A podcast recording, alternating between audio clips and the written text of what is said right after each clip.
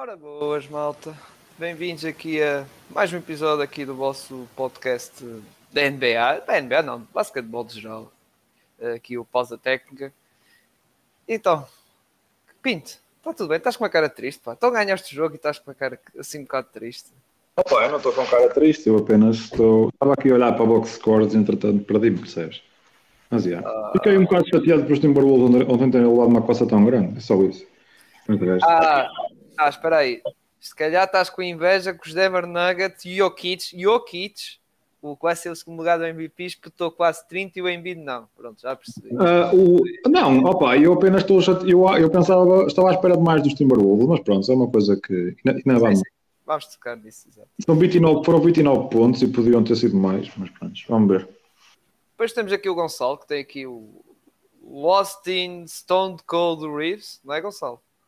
É isso mesmo, é isso mesmo. Eu estava exatamente à espera dessa introdução, porque de facto o homem ontem era pedra, aquilo não, não nada o afetava. Ele, ele, não tinha, ele não tem um, um, pitbull dentro dele, tinha cerca de 10 pitbulls, 3 rottweilers e é pá, ele tem um bocadinho caniche, porque pá, aquela carinha de branco, aquela carinha de, de, de puto branco não engana ninguém, portanto, yeah. Pronto, foi, foi ele e fui. Epá, eu também era para meter aqui o, o Rui Hashimura, só que eu não encontrei nenhuma foto dele, portanto. Yeah. Eu depois eu tenho uma questão para te, para te fazer so, so, sobre isso, yeah, sobre isso aí, sobre esse jogo, que já vamos tocar. E por fim, temos aqui uh, um, um, convidado que já veio cá algumas vezes, já conhece aqui a nossa casa, aqui o Eduardo, do, do último tempo. Tudo bem, Eduardo? Está tudo bem, boa noite a todos. Agradecer pelo convite, já sabem para vir falar de basquete, podem sempre contar comigo, especialmente os playoffs, melhor altura do ano, não é? Exato. Mas é isso. É, é, porque regular é chato, pá, é muito chato. É, é playoffs, agora, agora é, é, é, é, agora é que é, é, é para o e também, e também é preciso reforçar também para, para falar do Washington Wizards e Porzingis, também temos aqui o Eduardo que pronto é... Ah, mas, mas, mas isso não há tantas pessoas a querer saber. Mas, mas, olha que até foi uma boa época de Porzingis, foi, foi uma boa época. Já não sei que equipa ele estava para ir na sexta, não sei, sétima, oitava, que minha equipa que eu fiz das tais 20 e tal altice, mas ele estava para ali, metido em uh, também um bom destaque, digamos. Uh, muito bem, sobre este episódio, não vamos fazer como ao costume. No início fizemos lá está o resumo da Liga Betclic, da jornada, tocar no basquetebol social. Não, eu e o Gonçalo, não é Gonçalo, já ontem fizemos esse trabalho, não é? Adiantámos esse serviço, não é? Tipo, já fazemos que é para despachar o assunto. Sim, sim, é, para meter, é logo para metermos hoje a carne toda no assador. Ontem já, já demos aqui uma pequena chega ao basquetebol nacional. No, no teu caso, a nível feminino, já na fase mais finais dos playoffs, no masculino, está a finalizar aquela segunda fase regular do, de, pronto, da Liga Betclic, depois então é que teremos os, os playoffs. Mas sim, pronto, ontem já, já gravámos, está disponível também no YouTube e nas plataformas, no, nos sítios do costume, é só a malta ir lá dar uma, uma ouvida, aquilo também não passa de meia hora, portanto ouve-se ouve rapidamente. Muito bem, e lá está, e vamos arrancar então para os playoffs. Aqui o Gonçalo já fez muito bem a publicidade. Playoffs, e vamos começar com logo o primeiro jogo que foi. Primeiro jogo, logo.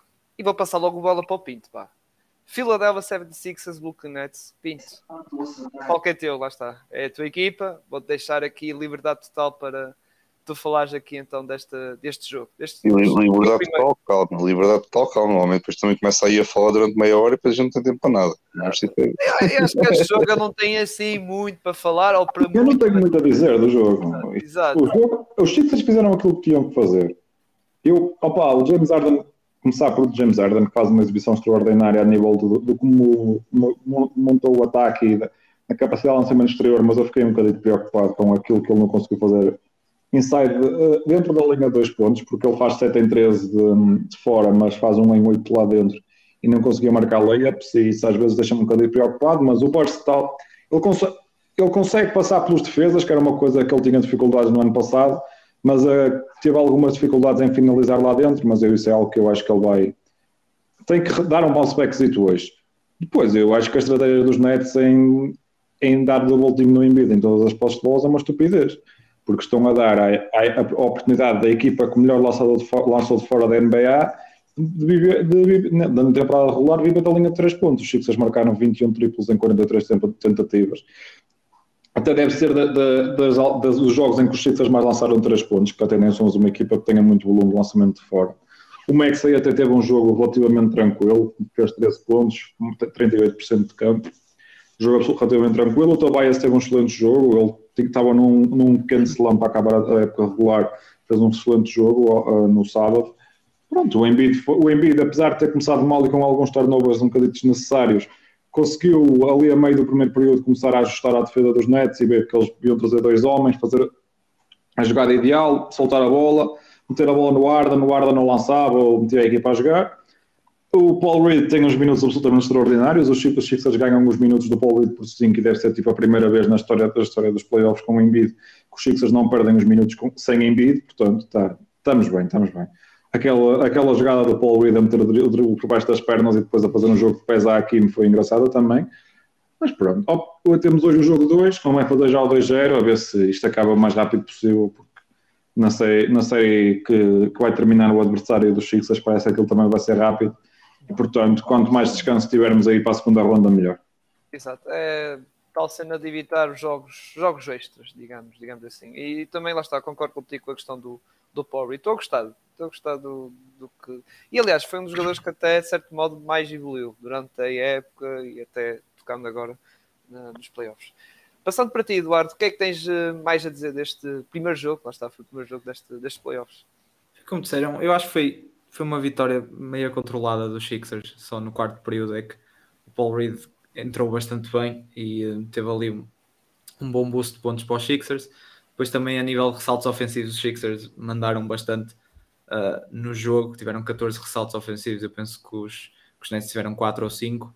Uh, e é isso, da linha 3 estiveram muito bem, o Arden teve, teve bastante bem, lançou 7-13, como já disseram, o Tobias Harris também, o Maxi a mesma coisa. Uh, e é isso, é, eu acho que são apenas duas equipas muito, muito desequilibradas, honestamente. Eu acho que os Nets não têm não tem grandes opções a nível ofensivo. Tudo bem, tem o Michael Bridges que ainda fez um jogo uh, bastante bom, com 30 pontos. Uh, o Cam Johnson também esteve bem, mas não há propriamente um jogador muito criativo capaz de criar para outros na equipa. Talvez o Dinwiddie seja mais esse jogador, mas uh, não, lá está, nestes últimos tempos, calhar não tem sido a sua melhor versão. mas acho que são os Nets que não têm grandes argumentos para, para estes Sixers. lá está, um jogo do Embiid também calmo, que ele apenas só tinha de fazer a jogada correta sempre que, que vinha ao double team, quando, como o Pinto disse. Uh, e é isso, acho que acho que estes Nets não têm, não têm muito a fazer contra estes Sixers, honestamente. Sim, uh, e aliás houve uma fase do jogo que era o Michael Bridges, era o único que estava a lançar dos Nets, porque era o único que tinha uh, boa capacidade de, de, lançar, de criar o seu próprio lançamento. Já a questão do Spencer Dinwiddie, nota-se que a meu ver, ele não pode ser o, o, um base um base titular e o principal base Exato. da equipe. Ele é bom para, para um segundo base, como estava a ser um pouco em Dallas, ou até um base a vir do banco, como foi nos Nets, uh, por acaso, quando estava lá o D-Low e isso, nessa altura lá está do treinador Kenny. E eu acho que é um bom base para isso. Agora, como base principal, acho que não é suficientemente bom para uma equipa que queiras, lá está, estar nestas, nestas andanças de, dos playoffs. Por fim, Gonçalo, tens mais alguma coisa a acrescentar aqui à equipa do Pinto?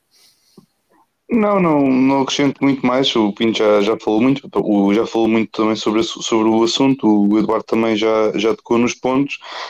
As double teams ao Embiid tinham, tinham aparecer, já, já sabíamos, porque isto é uma equipa, depois também, obviamente, o Embiid libertando a bola, os Nets aproveitam, tentaram, acho que também tentaram fazer o double team para tentar aproveitar os closeouts que pudessem fazer ao pronto, a quem, quem recebia a bola de, de Filadélfia. O problema é que quando tens um Maxi, quando tens um, um Gary, um Gary Harris, perdão, bolas, estava-me a lembrar do Harris errado, peço desculpa. também. Pronto, também, também. Mas o Gary deixa lá estar a ficar sossegado lá em, lá em Orlando, que ele está lá. Agora não, que ele está em Cancún, falar que o resto da, da malta foram para Cancún para o torneio de vôlei. Um, mas, de novo, um, tanto para o Tobias como para o, para o Maxi, também são gajos que atacam bem, o, o, atacam bem os closeouts, seja para lançar, seja para depois também conseguir ali o, aquele first step para depois tentar o mid-range ou ir, mesmo até à, até à área pintada. Uh, mas, de novo, fora isso, pronto, o Pauli também fez um excelente jogo. Acho que mesmo assim o Deadman merecia pelo menos 25 minutos por, por jogo, pelo menos o, o Pinto ter o, ter o coração na boca pelo menos um, umas três ou quatro vezes por, por jogo, só mesmo para, pronto, para ver ali o entusiasmo do Pinto a ver o, o Edmund a jogar nos playoffs uh, frente aos Nets. Uh, mas é, é, isso, pá, novo. Do lado dos Nets, é aquilo que vocês falaram um bocadinho, falta ali um base. Mas obviamente tens ali um Mikal que acho que a qualquer momento pode, pode puxar ali de um jogaço que eu acho que não vai acontecer já no jogo 2. Mas acredito, por exemplo, em Brooklyn aconteça pelo menos um, um jogaço do Mikal para, para, para Brooklyn pelo menos levar, levar um jogo numa daquelas uh, masterclasses do, do Glenn Rivers. Um, mas de novo, fora isso, é, pronto, é, é, um bocadinho isso. É, esta é uma equipa dos Nets que, de novo, é muito atlética, é muito, são muitos, é, é muitos wings, é muita malta que lança três e, e defende. Ah, mas pronto, isto para playoffs, isto para temporada regular é giro, mas para playoffs, obviamente, falta sempre muito. Sim, e vamos ver como é que vai ser uh, esta off-season da, desta equipa. Antes de, antes de passar, antes de passar para o próximo jogo, esqueci-me de dizer que a incapacidade do Dinwiddie de fazer um logo é uma coisa inacreditável. Ele neste jogo deve ter falhado pai, 3 ou 4 lobos para o Claxton e um, e um, e um base que não consegue, não consegue fazer um, um logo para o poste é uma coisa um bocado, pronto, ridícula. Em relação a Michael Bridges, uh, opa, os Sixers vão viver bem com o Bridges a fazer 30 ou 35 pontos ou 40 ou whatever. Aquilo que os Sixers têm que fazer é ficar, ficar nos atiradores, de garantir que eles não têm muito espaço para lançar dar aquele lançamento mid-range ao Michael, ele vai marcar alguns, tranquilo. Se ele marcar 35 ou 40 pontos e os outros não conseguirem marcar os, os lançamentos abertos que têm, os Chiefs é tranquilo. Já agora, os double, os double teams do Brooklyn não, não resultam porque o Embiid está sempre a ver o double team de frente. Uma coisa era quando o Embiid, no ano passado, muitas vezes recebia os double teams quando estava de costas para o sexto ali na, na zona de posto médio, posto médio e posto baixo. Aos dias de hoje, e um mérito ao, ao Doc Rivers por ter posto o Embiid nessas posições, ele ao receber, ali, receber, receber a bola no, na, no elbow ou na nail é uma coisa que ele, que ele vê sempre onde vem o double team.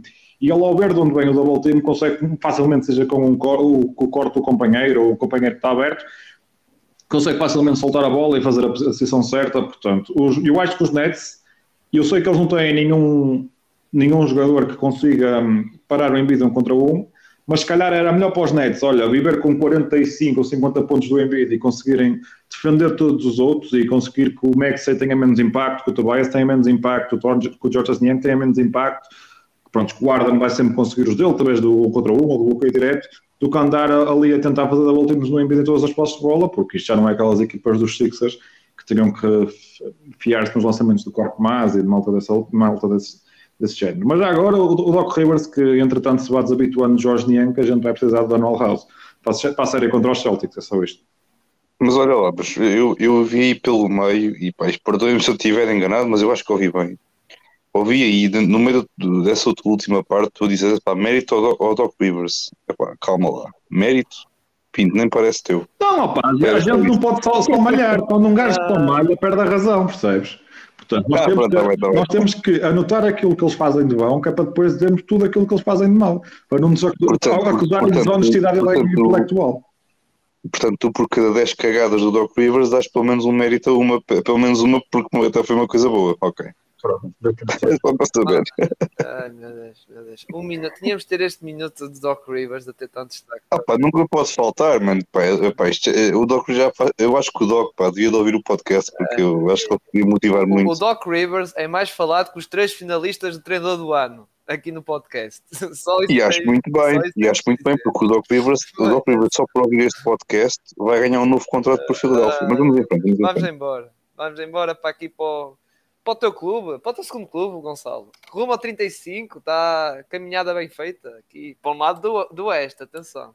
para os cá do lado Oeste. Boston Celtic, Atlanta Hawks, um jogo que basicamente a equipa dos, uh, dos Celtics deu uma boa coça, vou dizer assim, para ser simpática à malta do Atlanta, uma boa coça. Só que eles no quarto período, já no terceiro notava-se um pequeno desligar, desligar na equipa, as coisas já não estavam a sair bem e isso. Só que no quarto os Atlanta ainda assustaram ali um bom bocado, um bom bocadinho. E eu estava a ver que, oi, será que isto vai ser até ao fim e tal, discutir até ao fim, mas não, depois afinal uh, a equipa acordou e acabou por, uh, por ganhar os Atlanta Walks. Uh, passando para ti, Eduardo, é basicamente o que eu disse, não é? A história do jogo foi um bocado isto, não é? É, eu, tal como nos Nets e nos Sixers, opa, são duas equipas de um nível completamente diferente uma da outra. Uh, os Celtics têm, têm jogadores, eu acho que eles nesta série, pelo menos, estão numa posição onde nem, nem precisam que o Tatum nem que o Brown estejam a um nível excelente, porque outros jogadores, como o Derek White, o, o Smart, mesmo o Warford também tem essa capacidade, o Brogdon, são jogadores que conseguem um bocado, se for preciso, compensar uma, uma off-night de um destes. Uh, e esta equipa de Atlanta, a nível defensivo, é, é bastante, é bastante curta. Uh, aquilo no início com o Warford, ou seja, o Capela no Warford, parecia uma autoestrada autêntica aquele paint. Uh, foram cestos muito simples para os Celtics. Eles aproveitam. Depois é uma matchup complicada para o Trey Young, porque tens, tens o Brogdon, tens o Smart, tens Derek White, até um Jalen Brown, possivelmente, para, para atirar ao Trey Young. E uh, é, é, um inferno para o rapaz. E os Hawks precisam de um Trey Young no seu melhor nível se querem ter uma hipótese de vencer, de vencer estes Celtics, eu diria. Depois, como disseste, também acho que eles adormeceram um pouco, já tinham uma margem tão grande uh, que relaxaram. Os, os Ox lá voltaram a assustar um pouco, mas lá está, acho que são uns Ox muito, muito curtinhos em comparação com os Celtics, olhando para os dois plantéis, uh, e dependem muito de um ou dois jogadores a nível ofensivo, uh, como o Trey Young e o Murray, e lá está, acho que é, é um jogo também que que eu acho que honestamente se vai repetir uh, amanhã à noite. Sim, é, amanhã que também lá está. É, vai ser também em casa do Boston TD Garden. Gonçalo, o que é que tens para comentar aqui do, da tua equipa, como diz o Marcos, aquela equipa que no fundo do coração tu gostas muito? Epá, eu tenho que começar com, com um pedido de desculpas, porque hum, eu acho que me li um bocadinho, porque quando vi o jogo de, de Atlanta contra Miami, vi ali uma Atlanta assim um bocadinho diferente, um bocadinho com mais concentração a nível defensivo, um bocadinho mais ativa. Epá, e pensei que eu na altura disse que Boston ia vencer em 5. Uh, ah, não, ia vencer em 5 e depois mudei para 4. Assim é que é. Mas na altura disse Boston em 4 com uma grande certeza, porque sentia sempre que o Trae pudesse levar um joguinho para, em Atlanta e pronto, a coisa depois era, era uma gentleman sweep. Um, Epá, ainda bem que eu sou um, um, tipo inseguro e vou sempre com o meu primeiro instinto porque isto vai acabar muito rapidamente, isto não vai durar nada. Uh, pá, de novo, isto quer dizer, é como, como o Eduardo disse, são equipas completamente, num nível completamente diferente, um bocadinho a imagem também daquilo que é, que é Philadelphia e Brooklyn. Epá, eu, eu, eu, vou, eu vou ser sincero, eu nem vi a box score deste jogo com muita atenção Epá, porque o amasso foi tão grande que eu, epá, se, se me disserem a mim que foi o Smart o melhor marcador ou o Brown, digo ok, pronto, tudo bem. Mas aquilo foi um amasso tão grande, não, não dá para não dá para fazer mais nada. O Warford já deu ali um cheirinho de, do Warford dos playoffs, pronto, foi um cheirinho, porque aquilo não é preciso, não é preciso fazer muito para, contra, contra o Atlanta para, para ganhar destaque do ponto de vista ofensivo e também do ponto de vista defensivo. Um, é, de novo, isto vai acabar muito rapidamente.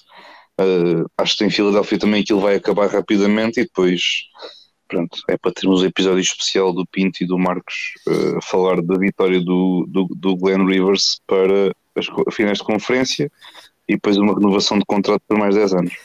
E, ah, e o Mazula também fica lá durante mais 5, é para, para o gajo aprender a usar, a usar timeouts e o caraças.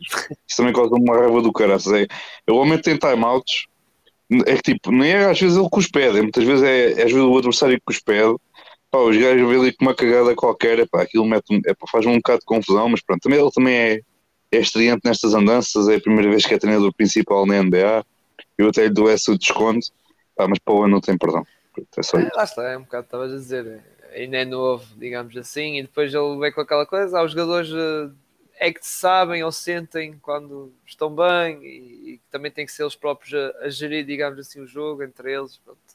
whatever. Yeah. Uh, Pinto, Tens mais alguma coisa a dizer?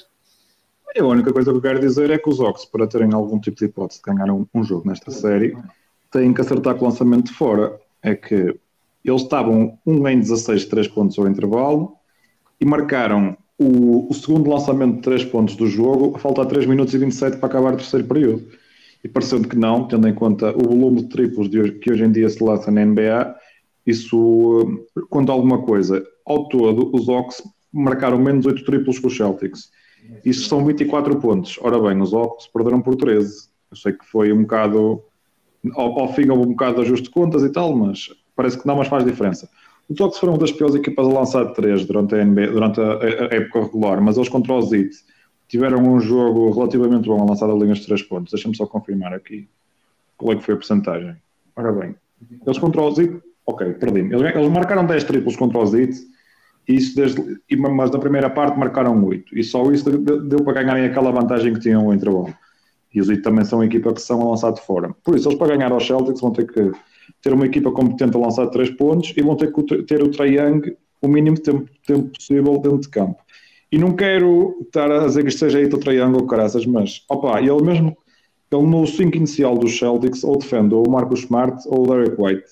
Esqueçam, o Derek, ele contra um, qualquer um desses não tem qualquer tipo de hipótese. Eles levam lá para baixo e são dois pontos sempre que eles quiserem, portanto. É, é, aproveita, ou o Trae Young, ou os jogos arranjam ali uma defesa zona ou alguma coisa para esconder o Trey, ou então eles não ter hipótese nesta série e vão levar 4-0. Isto acaba muito rápido. Muito bem. Vamos passando para o terceiro jogo, uh, vamos para Cleveland, onde tivemos aqui um jogo em que, o primeiro jogo, uh, em que uma equipa visitante uh, ganhou, ganhou, lá está, ganhou fora de casa, obviamente, em que, por acaso, nesta, neste primeiro jogo, eu meti isso até no meu, no meu Twitter, que na história da NBA este foi apenas o quinto, o quinto ano em que equipa, quatro equipas visitantes ganharam uh, fora de casa no primeiro jogo. Só houve este foi o quinto. apenas o quinto ano, para aí 40 anos, quase 40 anos, que os playoffs da NBA estão com, estão com este formato, digamos assim, com estas rondas, uh, eh, 16 equipas a disputar. Uh, e como estava a dizer, estes Knicks ganharam em Cleveland.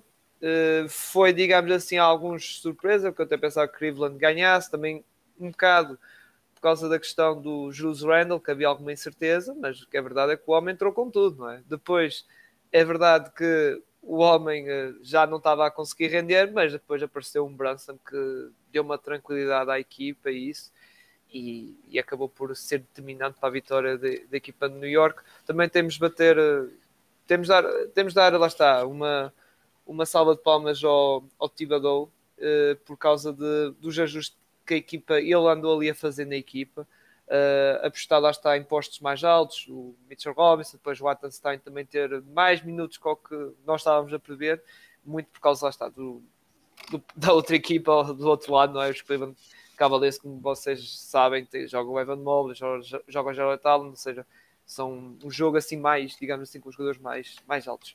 Pinto, o que é que tens a comentar eh, deste, deste jogo? Para além do que eu disse. Opa, posso começar por dizer que eu tinha razão? Sim, não. mas atenção, tu falaste da ronda, isto é só um não, jogo. Eu, eu vou começar por dizer que acertei na, naquilo que ia ser o jogo. Os Cavs abriram sim. o jogo, a, abriram o jogo a jogar high pick and roll entre o, o, Garland e o Mobley e puxaram o Mitchell para o, para o canto do lado esquerdo e o Okoro para o canto do lado direito, com o Jared Allen no, no dunker spot. E os, e os Knicks faziam ali uma trap rápida ao, ao Garland, depois ficava o Mobley a decidir no short roll. E o Mobley faz, toma boas decisões. O problema é que, a partir do momento que a Help vem do lado do Okoro e o Okoro não consegue marcar lançamentos triplos, começa a ficar complicado para, o, para, para a equipa de, Cleveland. O Okoro não acertou nenhum. Foi não. E os Cavs só começaram a ter algum flu, alguma fluidez no jogo quando o Mitchell começou a, a explodir a de lançamentos de fora.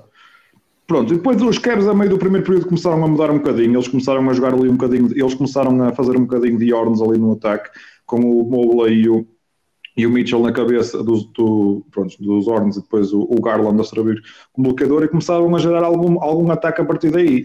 É que a partir, depois o, o Lobert também tem, tem um jogo muito mauzinho e é complicado quando não há um quinto jogador que te, que te consiga marcar um lançamento fora. O Ricky Rubio tem um jogo absolutamente terrível e, e depois não ajuda eles terem sido completamente mortos na tabela ofensiva. Porque, ora bem, resumindo um bocadinho isto, a falta, os, os Cavs estavam a ganhar por, os Knicks estavam a ganhar por 2 a faltar 31 segundos e ficaram com a bola. Os Cavs optaram por não fazer falta, o Brunson e levam o, correm no shot clock até ao fim, o Brunson lança mesmo a queimar o tempo e depois eles, os Cavs com dois jogadores grandes têm que ganhar aquele ressalto e o, o Randall aparece de lado nada sem ninguém fazer o box out e ganha o ressalto e acaba aí o jogo. Pronto, sim, foi um bocado esse o resumo. Os Knicks acabam o jogo com mais 13 ressaltos com os Cavaliers, num jogo em que, em que houve, muito, houve muitos lançamentos falhados, os Cavs lançaram 43% e os Knicks 42%. De falar também de um jogo absolutamente inacreditável do Josh Hart. O Josh Hart marca lá um triplo no, no clutch, que o homem estava a jogar a mancar e faz ali um step back e marca o triplo, e esse é um dos lançamentos mais importantes para a vitória dos Knicks. E já agora, os Cavs perderam um jogo em que o Jalen Brunson teve a primeira parte quase toda no banco com problemas de faltas, em que o Julius Randle jogou apenas, e digo apenas entre aspas, porque sabes como é que as equipas do tipo do 34 minutos. Sim, sim, yeah. Yeah, yeah. Os, os Cavs têm que mudar o gameplay, arranjarem forma de criar, gerar ataque, de, mesmo com as deficiências que têm no lançamento exterior, nem que tenham que meter o Danny Green lá a marcar uns triplos de vez em quando, porque é o, é o lançador mais capaz que eles têm, apesar de ter já pés muito, muito pesados na deslocação lateral, não sei, vai ser complicado. Veremos o que a equipa de Cleveland vai trazer para o jogo 2 da manhã. O próprio Tivadou até foi, digamos, poupadinho de andar aí. Sim, mas o Julius Randle, ele vem da lesão e tinha, Sim, tinha é os problemas. Exato. E o Brandon já não joga 40 e tal minutos porque teve os problemas de faltas. É o que é. Mas às vezes lá está. Embora o Argebert teve um jogo o RJ Barrett teve um jogo a RJ Barrett. O RJ Barrett é, é terrível, sim, sim, Deus. Sim. Mas o RJ Barrett é daqueles que também já, já disse, teve dois jogos a 50 minutos esta época. Sim, sim, sim. Mas o RJ Barrett, opa, o, o Thibodeau tomou as melhores decisões. Deu os minutos ao Quentin Grimes e ao Josh Hart, porque o RJ, o RJ Barrett, oh malta, e, e, o RJ Barrett é terrível. Ele é terrível. E, e o, o, o próprio Emmanuel Quickly não deu assim tanto, lá está. O Emmanuel Quickly não marcou nenhum lançamento. Sim, não, não deu uh, o que nós esperávamos, está, que ele tem uma grande época, nome muito falado até para ganhar o prémio, um dos grandes candidatos a ganhar, e que não contribuiu assim tanto, mas é um bocado como pegando no que tu disseste, o Jorge Arte veio, e aliás, o Jorge Arte é, foi uma grande contratação e está-se está a ver, está a ser uma grande contratação que eles foram buscar uh, nesta, nesta trade deadline que passou, e aquela pique acho que foi foi bem, ou seja, foi bem pago, digamos assim. Eles, gastam, eles, eles trocaram o Josh Hart para a 30 pick, basicamente. Exato, foi a pick deles este ano. Não, não, é pick dos Bucks. É dos Bucks? Apesar que era é. É, é. Tinha que era deles. Uh, já agora, os Knicks têm um jogo em, em, que o Quentin Grimes, o Emmanuel Quickley e o, um, e o RJ Barrett lançam 3 em 21 em, em conjunto. Portanto, as coisas estão, estão tremidas para o lado da equipa de Cleveland. Vamos, Vamos ver. Vamos ver a resposta que eles vão dar, que acho que é amanhã, salvo eu. É amanhã, sim. Já agora, bom jogo do Obi Toppin. Gosto bastante do Obi Toppin. Bom, bom jogo nos 14 minutos que teve a substituir o Julius Randle. Yeah. Uh, Eduardo, o que é que tens a comentar? Eu até começo por dizer que das derrotas uh, que, houve, que houve uh, esta é aquela que me deixa mais preocupado, tal como o Pinto estava a dizer. A questão do Okoro é quase uma espada a dois gumes, porque tu tens um jogador que não é consistente da linha 3, é aquilo deu logo para ver no início, que os Knicks dão, dão trap ao Garland. O Okoro tem, penso que é dois ou três triplos muito cedo, falha aos três, perde logo a confiança aí. Um, só que ao mesmo tempo tu tiras o Okoro e eles acabaram por colocar o Cedi Osman a um, a um ponto e vimos que o Cedi Osman a nível defensivo o Jalen Brunson acabou por fazer uh, o que quis com ele, uh, apenas humilhou quase. E isso depois deixa os Cavs lá estar numa posição muito complicada, com, com esta posição do small forward, ou tens a defesa do Okoro, mas não tens um lançador triplo, ou tens um Cedi Osman, talvez um Danny Green, mas abdicas um bocado dessa defesa. Um, eu acho que isto vai ter de passar muito, se calhar por tentar ainda de alguma forma envolver mais o Garland, porque acho que isto vai ter de ser o Mitchell e o Garland quase a ganhar esta série. Eu não acredito que o Mobley vá conseguir ter grande destaque ofensivo contra o Randall e Mitchell Robinson. Acho que vai ser muito complicado. Uh, uma coisa que eu também quero salientar é que o Donovan Mitchell tem, tem estes jogos que hum, é, não é os jogos, isto é uma característica um bocado dele, eu sinto, em que ele tem momentos nos jogos onde é fantástico e é capaz de marcar 8, 10 pontos de seguida, e depois acho que ele fica um pouco, ou deixa-se levar um bocado por essa emoção e começa a jogar de forma um bocadinho estúpida por vezes e há, há ali uma fase, eu penso que é para aí no segundo período, onde ele está completamente on fire e começa só uh, a lançar pull-up threes quase do logo. Uh, e são, lá está, são jogadas que acabam por ir para o lixo imediatamente por parte dos Cavs. Eu acho que ele, ele nesses momentos tem de ser um bocadinho mais racional e se calhar não, não forçar assim um cesto uh, apenas do lado pelas suas emoções. Uh, da parte dos Knicks, lá está, falaram do Josh Hart, teve um jogo estupendo.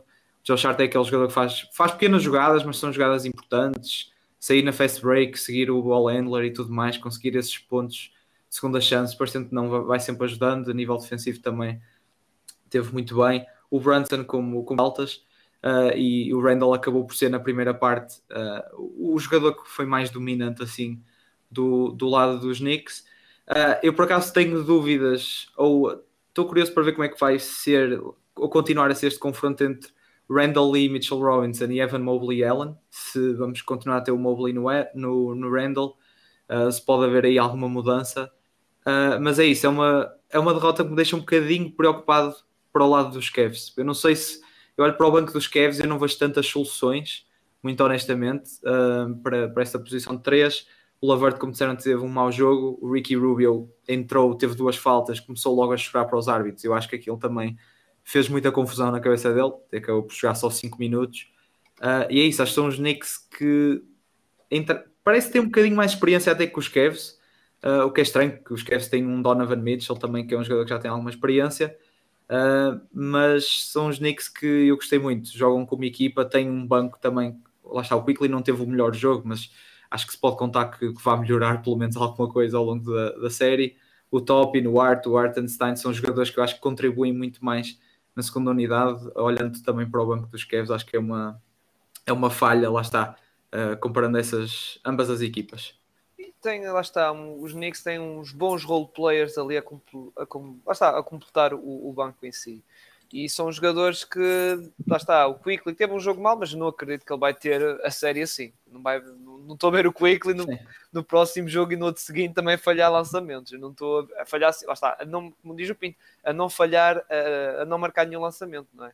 Um, e lá está, depois tem o, o Jorge Arte, que é um jogador muito importante, diz aquelas coisas pequenas, mas são relevantes, mesmo na luta das tabelas, dos ressaltos e isso, coisa que nos Cavs tens, lá está, tens o Lavert, mas o Lavert é aquele jogador irregular que nós já tocamos uh, no, no, podcast algumas vezes. Aliás, houve uma, uma, semana em que ele houve aquele tal jogo que marcou 40 pontos, acho eu, e depois no outro seguinte só marcou dois. Ele é um bocado isso, é, é aquele jogador irregular nesse sentido.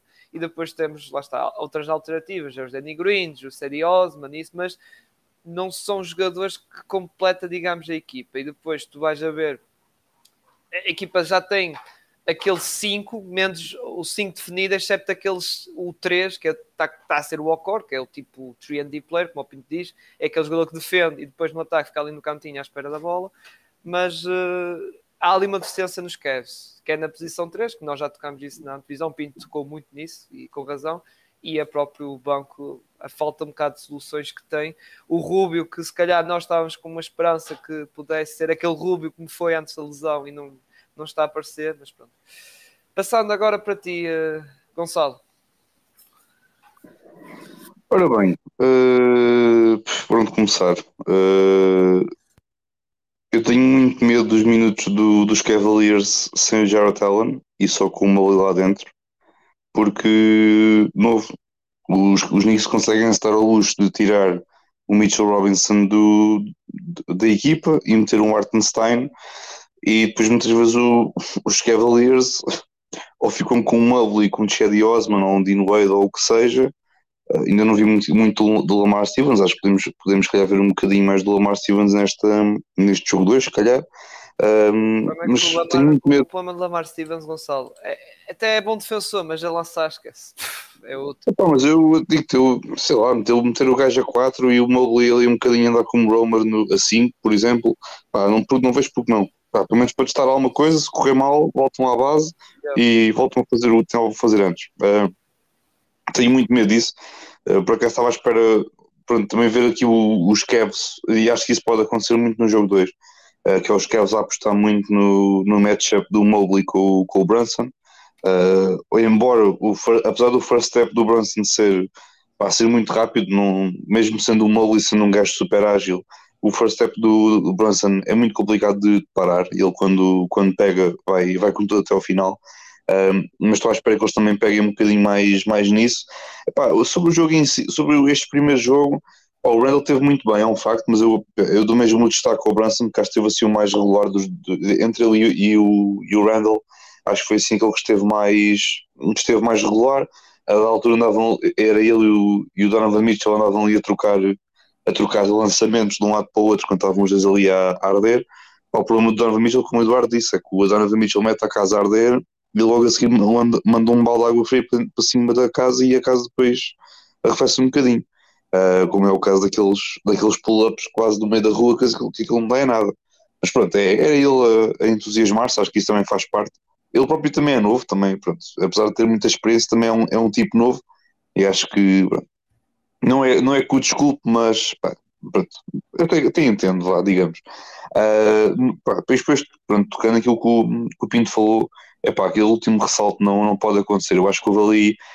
Eu acho que o, uh, o instinto do, do Mobley não foi propriamente tão rápido como o do Randall, em que o Randall, uh, e quem puxar atrás pode verificar isso perfeitamente, tinha o Artenstein no canto, o Jarrett Allen estava ali um bocadinho no dunker spot para controlar a, a entrada do Artenstein para, para o ressalto, porque pronto, aquilo não, ou, ia, ou entrava ou ia para o ressalto e tinhas de ter uma boa, uma boa reação. O Allen estava bem, o Mobley também estava bem posicionado. O problema do, do Mobley é que depois na altura eu acho que ele próprio não estava à espera daquela, daquela chegada do Randall à, à bola uh, e pronto, não, não conseguiu reagir a tempo. Pronto, acho que não é, é, algo que acontece. Ele também está a ter uma temporada excelente do ponto de vista defensivo, mesmo assim é novo, são coisas que acontecem. Também é a primeira vez dele nestas andanças, acho que acho que isso são coisas que podem, podem acontecer. Uh, epá, pronto, pois, a nível dos destaques individuais, vocês já, já tocaram, já tocaram neles, o Josh Hart, no movimento do Branson, o Randall também, uh, o Mobley também teve, também não esteve mal, o Donovan Mitchell não teve, teve muito, muito bem, teve ali aquele, aquele acho que foi aquele segundo período, se não estou em erro, que ele teve ali completamente, ninguém, ninguém o parava, uh, e pronto, por último também como, como o Eduardo tocou, também estou à espera um bocadinho do, de ver mais um bocadinho o Garland em jogo, porque acho que os bases vão ser fundamentais para a equipa de, para a equipa de Cleveland, porque falta lançamento e acho que pá, mesmo não tendo lançamento no 5 inicial, acho que os Cavs podem estar a ganhar muito aquilo que é o, o, jogo do banco através daquela malta que lança 3 pontos, os Dino Wades, os Shady Osmonds, uh, pronto, ia dizer agora o Kevin Love, mas ele, ele já está, foi para, foi para a Flórida não foi de férias, mas andou lá perto. Um, mas novo, pronto, foi, é, é, um bocadinho por aí, pronto. Mantenho, a minha, mantenho aqui a minha, a minha aposta de Kevs em 7. Eu, eu sou, sou, um, sou gajo, sou um homem e mantenho as minhas picks até ao final. Portanto, estou à espera de um, de um jogo 2 incrível do Donovan Mitchell e do Garland, a levarem aquilo depois para, para Madison Square Garden para depois fazerem um fuck you para o Spike Lee. Olha que eu também pus os Cavs em 7, mas eu acho que se os Cavs perdem este segundo jogo, podemos já dizer sério, porque não, não os perdem, não em Nova York no máximo levam um jogo, mas um tem de ir para os Knicks lá, de certeza. eu, eu, eu acho que os Knicks muitas vezes, epá, não sei, eu acho que os Knicks muitas vezes com aquela pressão que têm no Madison Square Garden, epá, não sei, Pronto, Opa, mas não sei, vamos ver. Vamos embora ver. nos outros playoffs eh, foi mais um triângulo a dar o show autêntico lá, por lá. Eu, eu, não vejo porque não, tipo, um, um Donovan Mitchell a fazer um shut-up para, para a malta de Nova York. Ah, aquela... E depois e depois só só sai de lá com garrafas de água tiradas à cabeça, por exemplo. Quer dizer, ele é, é, ele é de lá, ele é de Nova York. Pode ter esse, lá está, a motivação de estar a jogar no hometown e lá está, num palco também que se calhar sonhou jogar, essas coisas todas. Uh, embora com a camisola, se calhar outra camisola. Uh, mas uh, pá, é, é, um bocado, lá está, eu não estou a ver isto. Muita gente está a comparar isto, que pode acontecer, esta série ser parecida com dos Dallas contra os, uh, os Clippers, que foi as equipas a ganhar fora de casa. Ou seja, os Knicks ganham os dois primeiros jogos fora, depois eles ganham, os Cavs ganham em Madison Square Garden. Não acredito que isso vá acontecer, aliás, isso acontecer, acho que nem sei se, se aconteceu assim muitas vezes na história, equipas uh, a ganharem todos os jogos fora, exceto no jogo 7 que ganhou a equipa da casa, a equipa dos Clippers. Para acabar agora uh, a nossa estadia, digamos assim, pelo Oeste. Temos que acabar neste jogo, que este sim foi uma bela surpresa. Não foi, Marcos? Marcos não, fogo. Ele deve estar a pensar em nós. isto, já está, isto já está assim, isto já estava a coisa. Uh, mas não, queria passar para o Gonçalo. Gonçalo, isto foi uma bela surpresa, que até para o Marcos deve ter sido, não é? é o, o, eu só tenho a dizer que o Marcos pode agradecer ao, ao, ao Bud, porque pronto, isto não, não é só o Pinto ter o azar de ter o, o Glenn Rivers como treinador, também é, é às vezes o azar do, dos Bucks terem o, terem o Bud como treinador, mas grande, epá, respeito, eu vou ser assim. grande respeito, treinador campeão, teu não é campeão, teu foi assistente, ah pois. Mas, mas não, não, não, não, não, há, há a ver o que és foi campeão, foi como assistente, não quer saber, mas está lá com a medalha de campeão, portanto. uh, mas não, pá, deixa. Um, Novo, Miami, eu não, digo, eu não digo que Miami tem um número de, de, de, Milwaukee, mas Miami sabe o que esperar quando joga contra Milwaukee. Provavelmente tens ali, tens de meter a, a muralha da China contra, contra os Giannis e depois o resto tu consegues controlar de certa forma, porque pronto, são gajos, não digo que têm propriamente a mesma estatura da malta de Miami, mas são tipos de perímetro, tipos também de mid-range. Miami também consegue ali às vezes uh, ter um bom controle sobre a, sobre a situação. Uh, também de refiro, obviamente, o, Giannis também foi, foi mais cedo para, pronto, para, para, os balneários, no caso, não é? Porque ele teve, foi para o balneário em primeiro lugar por causa de, um, de uma lesão nas costas, uh, depois esteve lá um bocadinho lá dentro, depois voltou, depois voltou a, aí sim, voltou a, a, ir, a ir lá para, para o campo. Uh, epá, e depois, novo, Miami tem destes jogos em que em 25 bombocas acerta 15. E Milwaukee parece os Golden State Warriors, só que sem os Splash Brothers e lançam 11 triplos em 45. Sim, os Warriors acho que não lançam tanto e conseguem acertar mais do que os Bucks que tentaram 45 vezes lançar do perímetro e só acertaram 11. Um, não, epá, eu tenho, tenho algumas dificuldades às vezes compreender isto, mas também, por um lado, entendo a abordagem dos Bucks porque não havia Giannis, não tinhas aquele domínio sobre o interior que, que costumas ter com ele, apostas um bocadinho no triplo, só que epá, esta equipa é mais do que o triplo, mas, mas tudo bem. Um, epá, também Miami, vamos, vamos, ser sinceros. No próximo jogo de Miami, eu acho que eles só lançarem para aí umas 25, 30 vezes, acertam para aí 11 ou 12 e está bom. E, tá, e já é muito bom para eles, porque isto é uma equipa que pá, vive, pelo, vive do triplo e, e morre pelo triplo. No caso, acertou e, e, e, sobreviveu pelo triplo. Foi uma vitória importante. O Bam teve, teve um bom nível. Não digo nível para, para o Marcos já começar a dizer se ele é o Defensive Player of the Year, que o Marcos está completamente alucinado da cabeça, mas pronto. Isto era o mesmo Marcos que há uma semana estava a dizer que queria era perder para não ir aos playoffs, mas tudo bem. Exato, exato. Isto é, é, é, o, é o gajo que temos, mas tudo bem. Um, e bem, pronto, obviamente depois o Jimmy Butler também teve a, a um bom nível. Uh, epá, o Hero também, pronto, ele, quando lança 3 pontos é um bom jogador, quando não lança é horrível. É tipo, é um gajo digno de ir, de ir para a China. Uh, mas é isso, pá, tipo, sinceramente, isto é, vai ser gentleman sweep, não estou a ver isto ir a 6 jogos, sinceramente. Muito bem, muito bem. Uh, passando para ti, Eduardo, também isto foi uma surpresa para ti, esta esta vitória, foi, foi. digamos, de Miami em Milwaukee. Uh, depois de lá estar, devemos ter, depois de termos visto aquele play-in, não é? Algo, algo não, um bocado assim receoso, não é? Eu por acaso achava que Miami era aquela equipa que já ia entrar nos playoffs meio a afundar, vou ser honesto. Até perdi um bocadinho do início do jogo e quando vi a box score até achei estranho. Uh, mas é, lá está é uma equipa de Miami, como o Gonçalo disse, que lançou bastante bem 3. Isso depois, obviamente, traz um tipo de liberdade diferente ao Jimmy Butler e ao Adebayo quando tens os Struce, os Gabe Vincent, uh, o Caleb Martin uh, a lançar bem 3. Também temos dado destaque ao Kevin Love, atenção, eu achei que 18 pontos, 8 ressaltos, foi um bom jogo dele. Uh, é bom ver o Kevin Love a ter ainda destes jogos. Um, tenho que destacar, logicamente, a lesão do Tyler Hero, porque é, é, se eu ainda queria defender um bocadinho o Zit, perdendo o Tyler Hero, acho que não há chance nenhuma. Tudo bem que eles têm esta vitória, mas o Hero acaba por ser um dos jogadores mais importantes do Zito, porque é um dos pouquíssimos jogadores neste plantel que tem a capacidade de criar para si, de estabilizar não é? e, e conseguir criar para outros. E ainda por cima foi, foi um lance tão parvo, por assim dizer. O Grayson Allen estava ali um bocadinho a brincar com ele, à espera que ele se atirasse para o chão, e ele, lá está, atira-se acaba por partir dois dedos ou fraturar dois dedos sozinho. Uh, é uma pena. Ainda marcou um triplo, que por acaso foi, foi bastante engraçado. Mas é uma falha gigante para Miami a partir de agora. Uh, e eu acho que isso, obviamente, vai condicionar os hits imenso uh, a, nível, a nível ofensivo. Os Bucks também houve a questão do Yannis, como o Gonçalo disse, da lesão dele. Também, logicamente, foi uma falha grande, apesar de achar que ele vai, vai continuar a jogar, não vai ficar de fora. Uh, mas é isso, uns Bucks lançam 11:45. Uh, acho que os únicos dois jogadores que se pode destacar tiveram um bom jogo foi o Bobby Portis e o Middleton, de certo modo. Uh, e o Gonçalo até tocou um bocado nisto, na questão do, do, tamanho de ambas as equipas. Se formos a ver, acabam por ser estes swings um bocadinho maiores que têm algum sucesso contra a equipa do Zit, que é uma equipa baixa, com o Struce, com o Tyler Hero, o Gabe Vincent.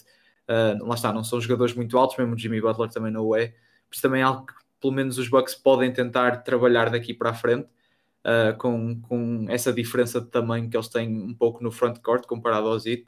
Uh, mas é isso, foi uma surpresa. Eu não acredito que Miami também vá lançar assim o resto desta série, vou ser honesto. Uh, mas vamos ver, vamos ver. Eu acho que sem, sem o Hero, os Bucks acabam por vencer agora quatro jogos seguidos, muito honestamente.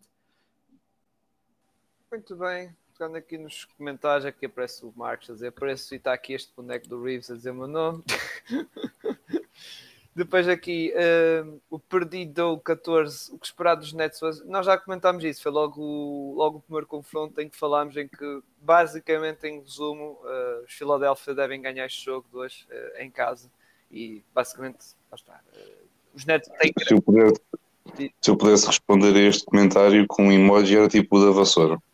Epá, e desculpa se fosse adepto dos Nets, mas epá, eu acho que hoje perdes, mas depois o jogo, um, pelo menos uns guinhos em Brooklyn és capaz de levar. Pá, eu aconselho a ir dormir, se é para ver os Nets Sixers, muito honestamente, já até pode, até pode ver, não é? Para, para ver. Sim, sim. Kevin, Kevin Love é contra Charles. Aqui o Marcos. Muito bem, uh, só faltas tu, Pinto, não é? Para falar deste jogo. Yeah. Sim, sim, sim. Opa, eu começo a dizer que estou super admirado dos Miami terem levado um jogo. Eu estava completamente à espera que isto fosse 4-0 e até amanhã. Mas uh, isto é, é, o característico. O, o, o, o, jogo dos Milwaukee Bucks, se vocês forem ver ao, ao, longo das últimas temporadas, tem sido sempre miserável. Eles no ano passado também têm um jogo miserável contra os, os Bulls, mas acabam por o ganhar e depois perdem o jogo 2 em casa também. Eles há, há dois anos, quando deram 4-0 aos Miami Heat, o primeiro jogo deles, eles, o jogo vai a prolongamento e, os, e depois os, os, Bucks ganham num jogo em, com um triplo do um lançamento de dois pontos do Middleton, faltar 0.7 segundos, ou o que é. E mesmo no ano, no ano, antes disso, acho que eles perderam o jogo na primeira ronda, até se não me engano, foi contra os Orlando Magic do Cyril. Tenho foi, razão, foi, foi, foi, na bolha, foi, foi, foi jogo. Mas aquilo era a nossa casa, todos os jogos eram a nossa casa. Não, mas é isso. Sim, perderam, perderam game, game One Bucks costuma ser sempre um, um bocadinho miserável. Opa, aquilo que me mete mais comissão nos Bucks é que durante imenso tempo vocês viram quem é que estava a defender o Brook Lopes, não viram? Infelizmente sim. Quem era o Gonçalo? Diz assim para o pessoal reparar. Epá, não, eu, eu, eu, cheguei a ver o Max Truz e cheguei, cheguei a ver o, o Gay Vincent. Exato. Ele, o, o matchup inicial é o, é o Max Truz a defender o Brook Lopes e o Brook Lopes andava a passear para a linha de 3 pontos. Meu, isso devia dar despedimento do Budenholzer por justa causa na hora. Mas pronto, opa, faz muita confusão os jogadores com mais 30 centímetros um irem para lá para debaixo e meter, e meter o corpinho a trabalhar e marcar bolinhas lá dentro. Isso, na, minha terra, na minha terra chama-se chama cagufa do, do, dos pequeninos. E já agora, o BEM tem uma boa segunda parte, que a primeira parte do BEM ele estava completamente péssimo. Não sei se vocês repararam, mas ele chegava abaixo do sexto e passava a bola para trás, que era uma coisa que me meteu uma confusão tremenda. A melhor cena que aconteceu ao BEM foi o Giannis ter ido para casa. Mas Exato. Pronto, mas eu acho que o Giannis já vai estar em condições para o jogo, para o jogo 2. Aquilo foi uma lesão no cóccix, deve ter o cóccix pisado, aquilo, aquilo passa ainda por cima só jogam na quarta-feira à noite também, como, como os Lakers, só na quarta, ou seja, tem alguns dias ainda de descanso. Estou curioso para ver quem é que o Spolstra vai meter no swing agora com a lesão do Hero. Eu acho que vai ser o que vão passar o Caleb Martin, mas não fiquei surpreendido do Sul Duncan Robinson a partir de agora começar a ter minutos, porque o, o já era trocar um buraco defensivo por um buraco defensivo e ao menos ganhavam ganhavam o spacing do Duncan. Já agora, Eduardo, o do Hero não marcou o triplo. A bola, aquilo foi um, foi um ressalto ofensivo depois que entrou. A malta, da, a malta da Sport TV estava a dizer que eles tinham marcado o triplo, mas ele não marcou o triplo. Não, aquilo saiu bastante ao lado. Mas pronto. É isso. É Acho que isso vai ser 4-1. Se não for os Bucks, depois isto é uma vergonha. Mas pronto. É isso, é isso. Ainda por cima lá está com os Miami, com sem o, o Tyler Hero, ainda por cima. Eh, como já, já foi falado. Já agora, o Reggie Miller disse que, que o Tyler Hero era mais importante que o Zito, que o Yannis para os Bucks. Uh, ele tem um bocadinho de calma. Não, não, não. Não. Ah, eu, nem, eu nem ouço. É, é por isso que às vezes, é certos jogos, eu meto mute, estás a ver? eu meto mute. Muito bem.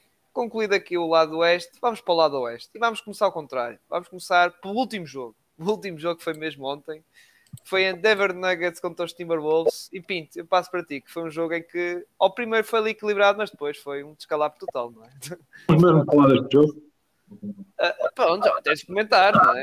Não, a única coisa que eu quero dizer é que eu, o Cats, uh, oh, rapaz, tens de fazer alguma coisinha de jeito. Gostei daquilo que o, que o, Chris, que o Chris Finch meteu como ideia inicial, de andar o Cats a defender o Jokic e andar o Gobert no Aaron Gordon como roamer mas aquilo não saiu absolutamente nada em termos ofensivos aos Timberwolves.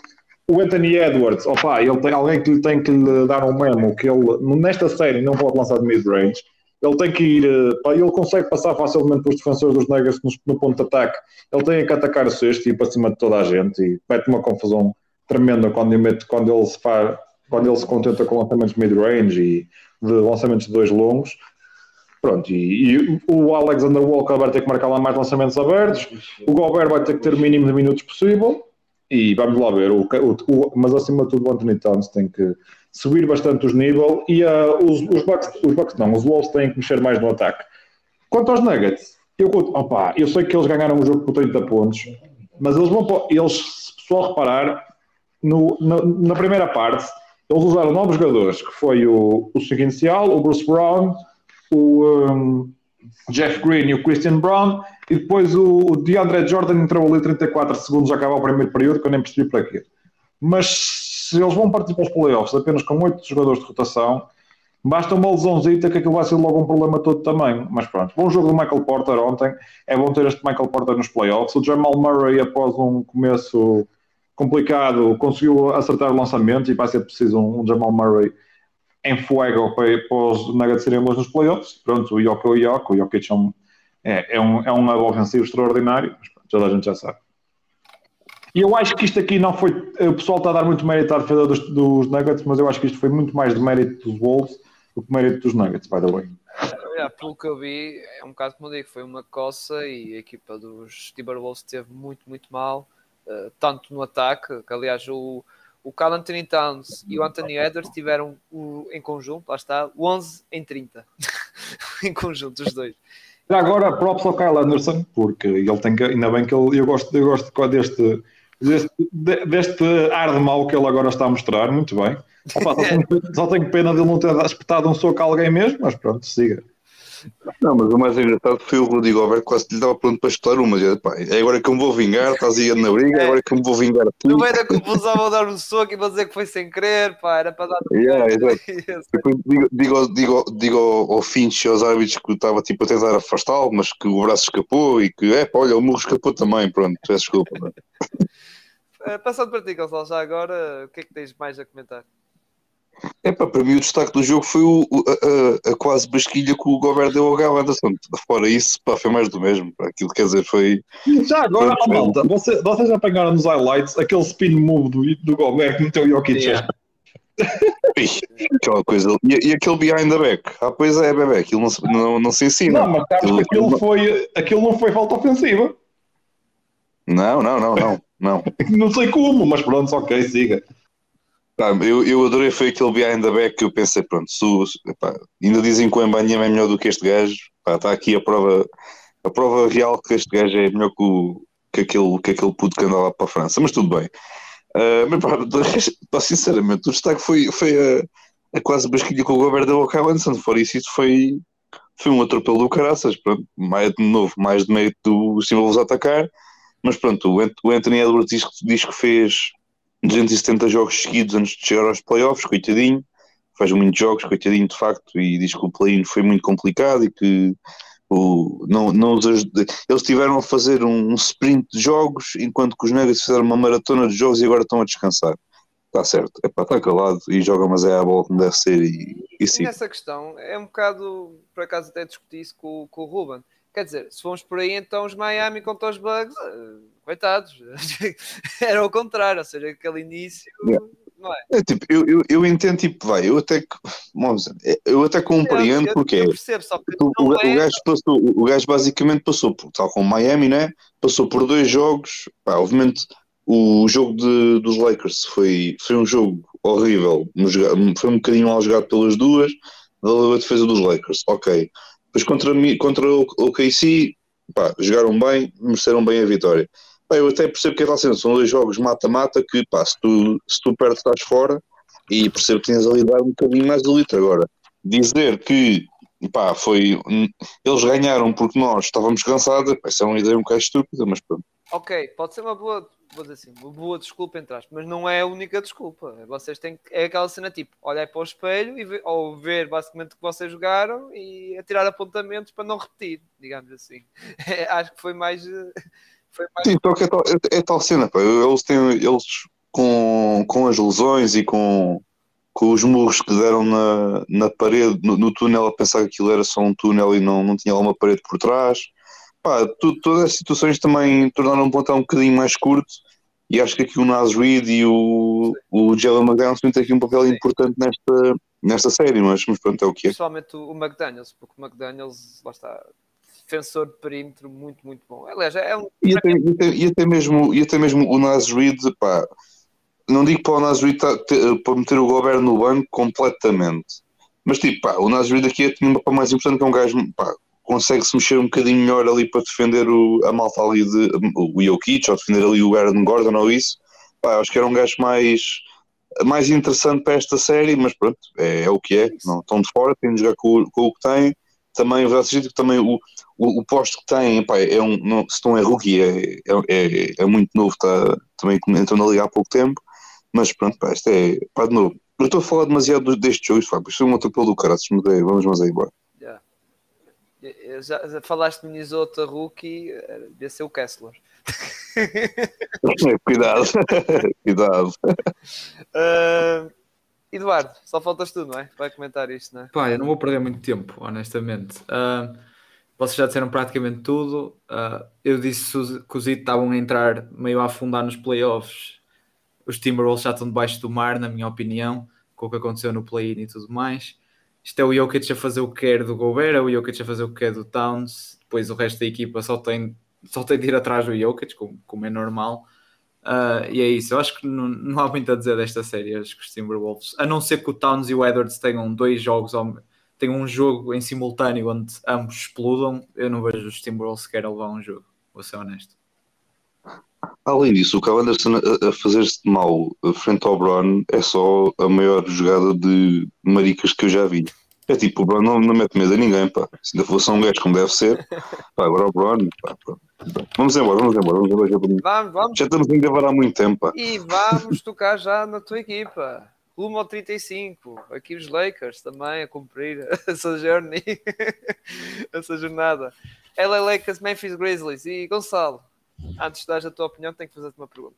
Eu fiz também ontem ao Igor, eu faço-te a ti. Se na trade deadline dissesse ao Gonçalo, no primeiro jogo dos playoffs, os teus dois melhores marcadores dos Lakers vão ser o Hashimura e o Austin Rivers, e o Austin Reeves, o que é que tu dizias? Ah, eu comprava, desde que me deu uma vitória, eu comprava não, na boa. Não, não, se esquece a vitória. Assim, olha, jogo dos playoffs, dizia assim, Rui Hashimura e Austin Reeves eram os melhores marcadores. E atenção, com Anthony Davis e LeBron a jogar. Uh, não podia ser, ah, não tinha Anthony Davis. Não, com os dois. Eu, eu, eu, provavelmente, eu provavelmente diria que estavas enganado que isso tinha sido o último jogo de temporada regular só para, para descansar a malta. Muito bem. Uh, Passando para ti agora, mas... para comentar aí então o jogo. Então. Não é pá, gostei, gostei muito daquilo que, daquilo que vi. Pronto, não estava à espera de ver o. Estava, estava e não estava à espera de ver o Vanderbilt a defender o, o Jamarant ali em situações de pick and roll. Não, não estava, estava e não estava à espera, estava também à espera ali do Vanderbilt mais ali a control, estar ali junto ao, ao Triple J. Uh, mas o, o Triple J foi completamente abafado pelo pelo Anthony Davis. Anthony Davis também deu ali aquele pequeno susto de ai, para mim, não consigo mexer o braço. E sou sincero, tive ali um pequeno ataque, um pequeno uh, ataque cardíaco, pelo menos, pelo menos 20, 20 pequenos ataques cardíacos no momento daquela, daquela lesão, porque ele estava a ser dos melhores jogadores em, jogadores em campo naquele, naquele momento. Um, ele teve um primeiro período incrível frente ao, frente ao Jaron Jackson, Uh, atenção, ele, o Jaron Jackson também teve, também teve muito bem, mas pronto, foi aquele impacto inicial. O Anthony Davis esteve, esteve de facto muito bem do ponto de vista defensivo uh, neste, neste, neste, primeiro período, também no, no jogo todo, no, no, modo geral. Eu creio que ele acabou, se, se não foi com 7 abaixo, foi com 8 abaixo. Foi assim, uma coisa completamente alucinante. Uh, nem o Jaron Jackson, com inflação, conseguia fazer tantos. mas pronto. Uh, mas agora fora de, fora de brincadeiras, Pá, a equipa jogou bem, sinceramente, a equipa jogou bem, teve bem defensivamente. Aquilo que me preocupava mais era aquelas, aquelas, aquelas chegadas do Desmond Bain para, para o sexto, porque de novo, o Jamarant pode jogar perfeitamente em drop, porque o Jamarant não, não é um tipo que, lança a bola, é um tipo atlético que vai lá para cima, e aconteceu várias vezes o AD à, à frente dele em drop, é dar-lhe todo o espaço do mundo e muitas vezes o, o Jamarant ou fazia um floater mas contestado, ou fazia ali um mid-range mas contestado e a coisa e a jogada uh, morria ali e começava depois a transição para os, para os Lakers. A transição do Memphis é, é também novo, não há muito que fazer para parar, com, para parar aquela transição porque é malta demasiado nova e, e joga demasiado rápido para, para aquilo que é o ritmo do, dos Lakers. Um, da equipa teve o resto, pá. obviamente o Vanderbilt, uh, mesmo que faça 0 pontos, 0, 0, 0, 0, 0, o gajo faz sempre um jogaço e aqui também voltou a ser um bocadinho isso, embora tivesse ali algum receio algumas vezes ali no matchup com, com o Triple J, tanto que o Triple J às vezes conseguia sempre dar a volta ao, ao, ao Vanderbilt, mas ele como, como Romer fez um, fez um excelente trabalho. Uh, epá, de novo, pronto, depois também aqui os destaques, que, como tu já, já tocaste. Uh, eu concordo que o Austin Reeves foi, foi, foi o, um, o, gajo, foi o tipo que fez o, se calhar a melhor exibição da, da equipa dos Lakers, no entanto, e também teve aquela run de, de 11-0 em que ele manda três triplos, que aquilo foi assim do, do nada, foi assim nove pontinhos para, para meter ali o dagger. Uh, mas também é precisar muito destaque ao, ao Hashimura, porque ele a jogar ali a posto fez um, fez um bom trabalho, pronto, não propriamente se calhar a defender, uh, mas pá, fez, fez o melhor que, que, que soube, uh, e depois também obviamente a lançar, também lançou, lançou muito bem. Pá, gostei muito das declarações do, do Desmond Bain depois do jogo, a dizer que foi o melhor jogo da carreira do Hashimura e que o Hashimura não vai voltar a ter mais jogos desses. Epá, é só mesmo para, para calar a boca daquele gajo que gostava muito de ver o Hashimura a espetar 30 nestes marmelos. Só mesmo para. Pronto. Era giro, era só isso. Pá. Eu, eu gostava mesmo, sinceramente. Pá, é tal cena. Não estou a dizer que os gajos precisam de, de levar uma lição de humildade, mas é pá. Tipo, vejam mais ou menos o que é que devem ou não devem fazer. Mas é tal, eu até o, até o percebo porque. Pá, se me disserem a mim, eu como adversário, se me disserem a mim, olha, o Hashimura vai espetar 30 pontos em ti, pá, eu respondo, ok, pronto, eu que estou mais é preocupado com o resto, porque o Hashimura é propriamente aquele gajo que lança de uma forma alucinante que consiga marcar ali 7, 8 triplos num jogo, por exemplo. Não é. Já, já vimos isso acontecer. Um, mas de novo, pá, estou algo confiante, mantenho na mesma a minha, a minha previsão do, do Lakers em, em 6, embora se puder ser em 2,5 também não me importa nada. Uh, mas novo, pronto, agora também pelo que estou a perceber, o Jamarant está tá em dúvida e, e, pelo que dizem os reportes, é muito pouco provável a sua, a sua inclusão no jogo 2, porque também aquela, aquela foi uma queda muito feia. Uh, naquela falta, pronto, foi, foi, foi, foi depois considerada como falta ofensiva sobre o, sobre o Jamarant em cima do, do AD. foi uma falta, foi um bocadinho feia a forma como ele caiu com a mão mas pronto, esperamos que aquilo também não seja nada de grave. O raio-x vem negativo, isso já, não é, já é uma boa notícia, mas, mas pronto, pá, mas pelo menos pá, agora sai o John Morant, mas vem também o Tyus Jones. O Tyus Jones também traz, traz coisas diferentes para, para esta equipa de Memphis.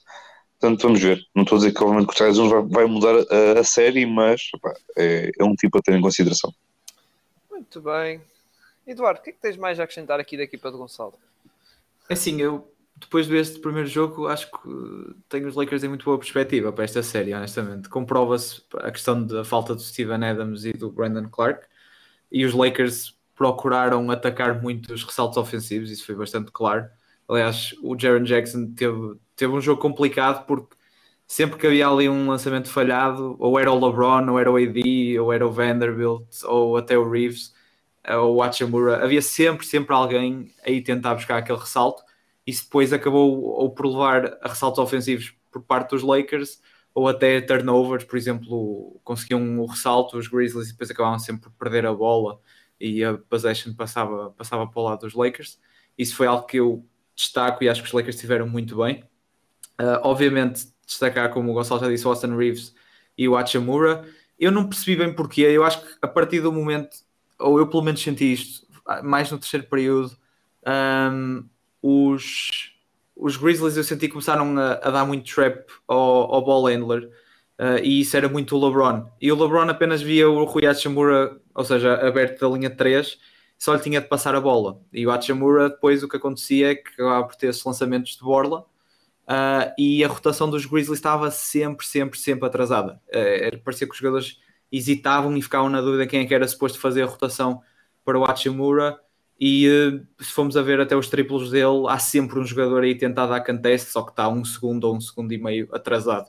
Se depois num jogador da NBA marcas um, marcas dois e fica complicado falhar a seguir.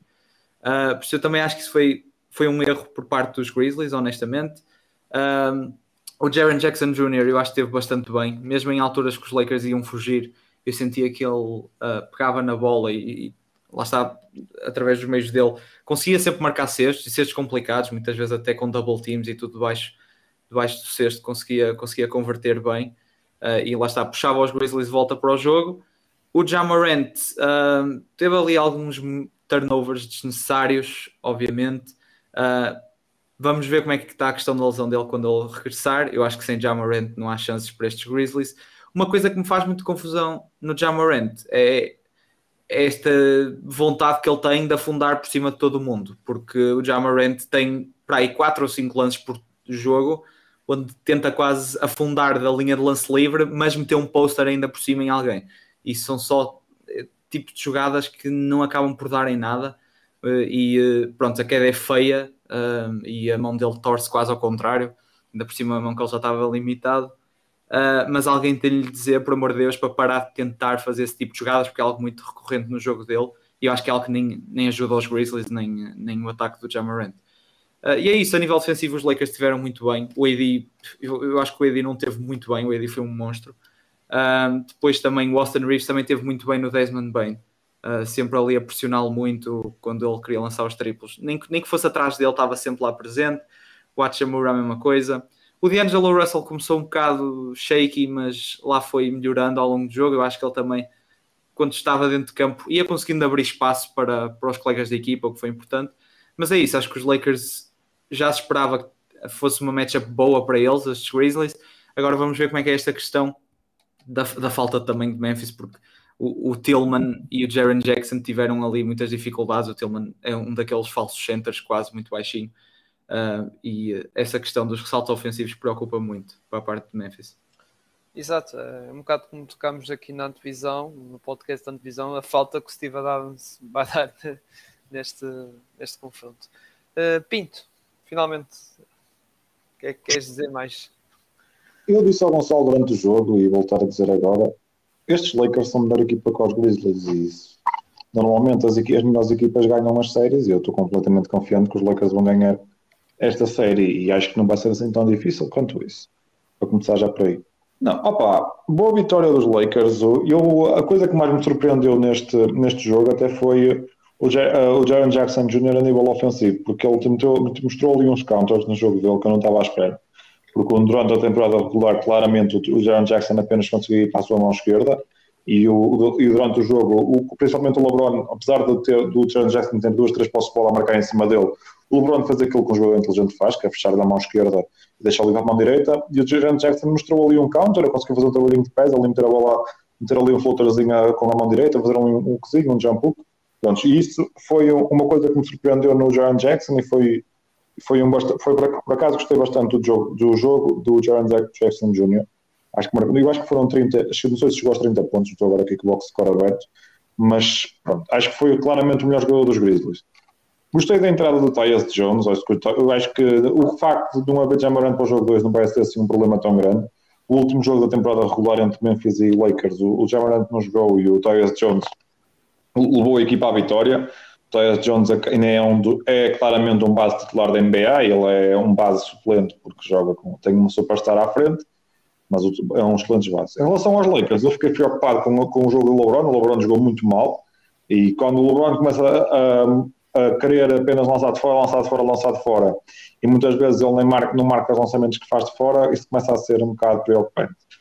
Mas de resto, olha, aquilo que me deixou mais surpreendido foi num jogo em que tinhas lá dentro o Anthony Davis e o LeBron James, quem pegou, no, quem pegou na bola no clutch foi o Austin Reeves. Exato. E para teres um jogador, para teres a confiança do LeBron e do Anthony Davis para pegares na bola do clutch, diz alguma coisa sobre quem é o Austin Reeves. Já agora, os, os Grizzlies que não vão para o jogo 2 dar o Hachimura de bordo, de bordo outra vez. Eu vou, vou dar já o aviso, vai correr mal novamente. Eu, eu, eu adorei, foi tipo em situações de pick chuba no pick and roll, AD e o Austin Reeves, o LeBron completamente na outra ponte do género. Vá, vou aqui descansar um bocadinho, ver o puto trabalhar. O LeBron devia estar Vocês podem qualquer coisinha que eu vou aqui descansar. Ah, ele está, é um sinal de confiança do LeBron, que confia nas qualidades do Austin Reeves. Mas... Yeah. Yeah. E ainda por cima numa fase decisiva do jogo. É verdade que os Lakers estavam em vantagem, mas uh, os, os Memphis podiam perfeitamente dar a volta se o Austin Reeves falhasse aqueles, aqueles lançamentos, não é? Certo, certo. Sim, sim. Pronto, é isso. Eu, a única coisa que eu quero dizer é que ah, os, os Wizards continuem a dar o Hachimura completamente aberto no jogo. No jogo 2 é capaz de resultar. E eu estou a gostar bastante do Hachimura a fazer como, tem andado, como ele tem andado a jogar ali como se Wall 5 acho que os Lakers a brincar, a brincar, arranjaram ali a posição ideal para ele. E estou curioso, eu acho que os Lakers vão ganhar nesta série com maior dificuldade. Eu tenho os Lakers em 6, não ficarei nada surpreendido de acertar com uma previsão depois ao fim. Ao fim. Tinhas, tinhas em 6 ou tinhas em 5? Ah, eu tinha os Lakers em 6. Eu tinha os Suns em 5. Isso é que me vai bater ao lado. ah, ok. É pá, que eu tinha ideia que era ao contrário, sabes? Não sei porque tinha, não, tinhas os Suns em 6 e os não, Lakers em 5. Vai, eu, sinceramente, dando a minha opinião sobre o futuro, vai depender muito do estado da, da lesão do Jamarant. Não é? Que por cima é na eu mão. não concordo. Eu acho que os Grizzlies não são, não ficam, são uma equipa que, que depende menos da sua superestrela. E eu acho que mesmo eles no ano passado ganharam um jogo de playoff aos Warriors sem o Jamorant e não ficarei surpreendido se eles ganharem jogos, jogos de playoff aos Lakers sem o Jamorant. O, o jogo, sim. Dois, já acho. Uh, é preciso que lá está um Jerry Jackson Jr., o Damons bem. que até começou muito bem, mas depois começou a falhar. Opa, o bom, bom, bom, bom é, os, é não ganhar nenhum jogo e a gente e, fazer uma reviga, uma varrida. E, por exemplo, tocar no Dilão, também é preciso que o Dilão marque, marque os triplos que ele. Opa, o Dilão, o Dilão é o gajo que mete mais na gente da NBA por, por ele achar-se. O, o Dilão acha que é o maior, maior do bairro dele e ele é tão mau, tão mau, tão mau. E é capaz de ser, se o Bergdorf forçou só ele, ele e ele, então sim. Eu não, não sei se vocês notaram, ele estava constantemente a meter corpo ao LeBron. Mesmo quando eles não tinham bola, em situações que não, nem, nem se estava a jogar, ah, ele estava sempre ali feito de armário só uh, aí contra o, o LeBron. O problema é que eu, eu, eu, o homem errado, o LeBron já está mais, habituado. Ele já levou com o Garnett. Estamos a falar de um gajo. Eu acho, eu acho que aquilo, eu acho que aquilo mais, eu acho que aquilo mais um bocadinho tinha ali bolinha vermelha e não sei, não sei como é que acabava, sinceramente. Estava, estava, estava a ver o Dillon a sentir demasiado o LeBron, não sei. Pá, o LeBron é casado, é, é bom homem de família, não sei. E o homem já levou lá estar com o Lance Stevenson quando estava no Gianna Pacers, ele levou com tanta gente na frente. tipo, ele vira-se para o Dylan, quem és tu, pá? Eu gostei foi daquela em só mesmo para finalizar, adorei aquela em que estava o Taylor Jenkins a falar com o Dylan Brooks a falarem ao ouvido e o LeBron mete a cabeça lá ao lado do género, aqui vocês não para aí a falar, deixa-me cá. Então, eh, fugindo muito, porque está, estamos a tocar numa equipa de, de, da, da Califórnia, vamos para a Califórnia, para aqui para o confronto. Golden State Warriors, Sacramento Kings, Light the Bean, não é? Vitória aqui dos Sacramento Kings. Uh, Pinto, o que é que tens a dizer? Opa, eu quero dizer que vi este jogo em direto e foi da maior adrenalina que tive durante a temporada toda. Que autêntico jogasse. Yeah. Dito isto, não estou nada preocupado com os Warriors. Eles, tinham eles tiveram dois lançamentos para passar para a frente no último minuto, um falhado pelo Clay e outro falhado pelo Wiggins. E se um desses lançamentos tinha entrado, acho que eles tinham ganho o jogo. O Monk não vai voltar a ter um jogo como teve. O Monk marca 32 pontos, vai 14 vezes à linha e marca as 14. Mas uma coisa é certa, eu acho que o Sabonis, o Werther e o, McKay, e o Murray também não vão ter outro jogo em combinados lançando 9 em 34. O Sabonis teve o primeiro jogo da temporada a lançar abaixo de 30%. E quanto a isso, próprios ao Kevon Luna, que fez um excelente trabalho a condicionar o Sabonis. Uh, os Warriors perdem o jogo durante aquela run maluca do terceiro período em que o Fox pegava na bola e marcava tudo o que queria na, na, área pintada porque não havia ninguém nos Warriors que se conseguia manter à frente do, do De'Aaron Fox. O Dante Vincenzo, por muito boa vontade que tenha, não tem capacidade para se manter, para se manter à frente do Fox. Portanto, já houve barulho, buzz que vai haver uma, uma mudança na rotação. Não sei se vai ser o Gary Payton, não sei se vai ser o Wiggins. Claramente um deles vai entrar para o 5 para tentar defender o Fox. Veremos, estou curioso para o jogo 2.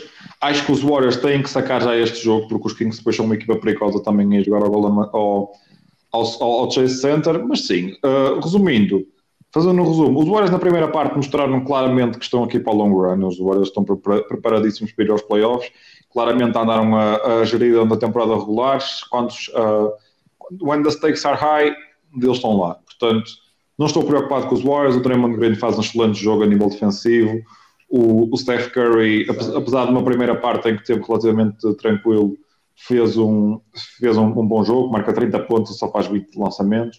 O Clay tem que ser um bocadinho mais. tem que ser um bocadinho mais certeiro. O Wiggins tem uma boa primeira parte, mas já não gostei assim tanto da segunda parte do Wiggins em termos ofensivos. E depois dar um shout-out ao Trey Lyles, que faz um jogo absolutamente extraordinário. E dar um shout-out também ao, um, ao Alex Lane, que entrou e o homem ali na primeira stint dele no jogo ele barria tudo que, tudo que lhe aparecia à frente. Portanto, props ao, trailer, ao Alex Lane. A malta andou todo o ano a dizer Ei, o Alex Lane o o Alex Lane aquilo. Ah, mostrou quando, na altura de quem que conta que ainda tem capacidade para contribuir. Exato. E sobre a tua questão, eu acho que vai ser o Wiggins. Eh, se calhar este jogo lá está, começou do banco, já é expectável, mas provavelmente o próximo poderá ser ele. Mas também não me ficava admirado que pudesse ser outro jogador, como estavas a, a, dizer. Eu acho que vai ser o Gary Payton. Opa, o Gary Payton no ano passado, na série contra os Grizzlies, ele, antes, ele lesiona-se logo no jogo, no jogo 1, acho eu, mas ele esse jogo começa a titular. Na altura, eu acho que os Warriors foram small e sentaram o Born Looney e jogou com o Gary Payton de titular. Por isso é que não me surpreendia se fosse o Gary Payton a começar a titular mais logo. Muito bem. Uh, Eduardo, o que é que tens a dizer deste grande jogo, como o Pinto estava a dizer?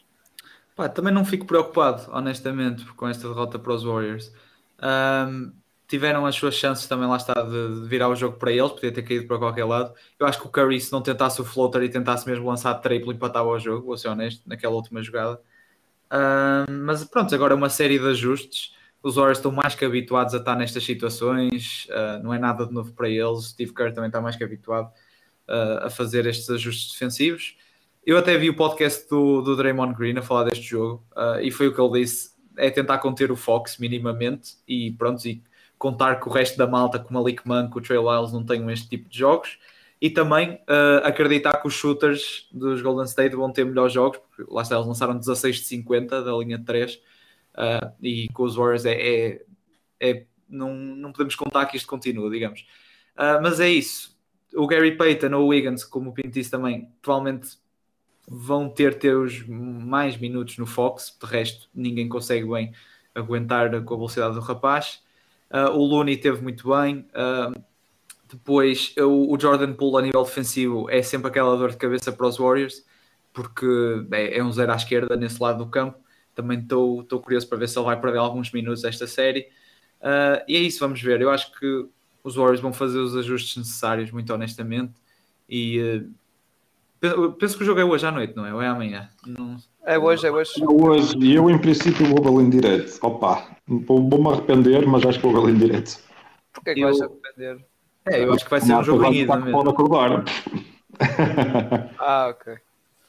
Mas é isso, acho que os Warriors... Acho que os Warriors apenas têm mais experiência para conseguirem adaptar uh, e limitar um bocadinho o ataque dos Kings e acho que os Kings não vão ter essa capacidade para fazer isso com os Warriors, basicamente. Muito bem, Gonçalo, por fim, o que é que tens a dizer aqui deste, dos teus vizinhos, não é? É, pá, eu, eu, no, eu tinha comentado na semana, no, na semana passada, depois me tinha comentado com o Pinto. Epá, eu olho para esta equipa dos Kings, eu não vou dizer que o Mike Brown conseguiu descobrir a criptonite da maneira de jogar dos Warriors. No entanto, epá, vejo ali duas duas equipas gostam de jogar a um ritmo muito elevado, uh, quer atacar, quer obviamente depois também aqui a, a defender tens ali muita malta a correr de um lado para o outro, quer quando os Kings estão a atacar, quer quando os Kings estão a, estão a defender.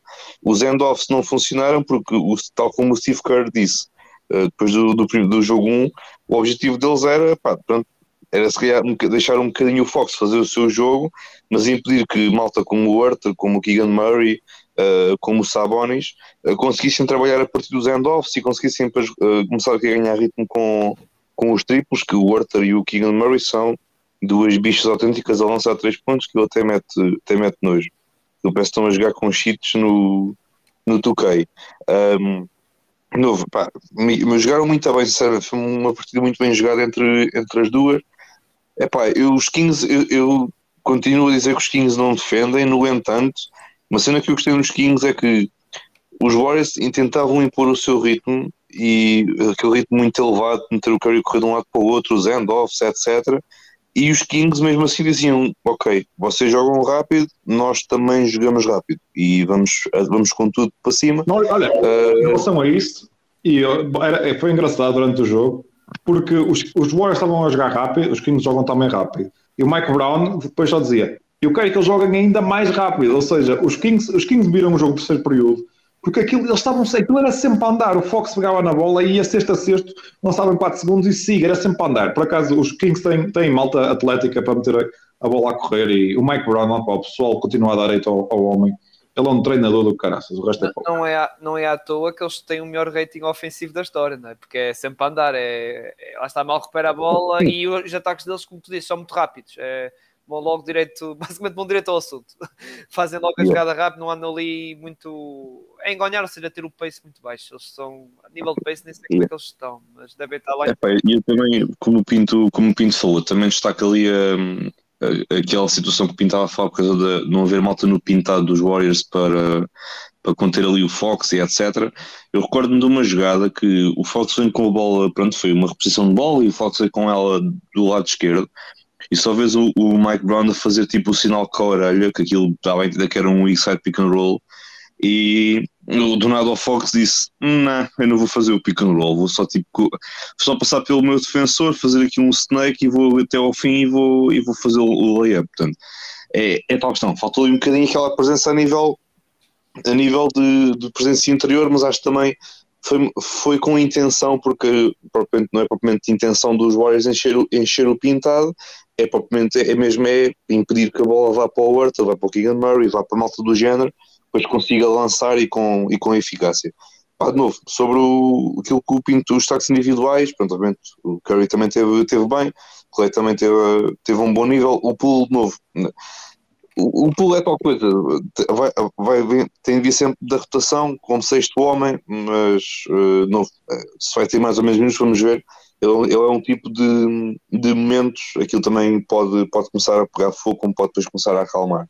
Um, destacar, como eu também tinha falado com o Pinto, depois quando estava a ver o jogo, uh, nós, eu, eu, costumo usar muito a dizer que, que o Watford, quando chega aos playoffs, uh, entra em modo demónio.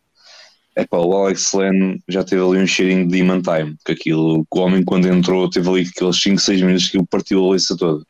Pá, pronto, os end-offs muito bem, os abafos também incrível. Pá, pronto, teve ali, acho que teve também um abafo qualquer que o gajo até fez ali, um, fez ali uma cara feia ao tipo que abafou, também foi, achei isso engraçado.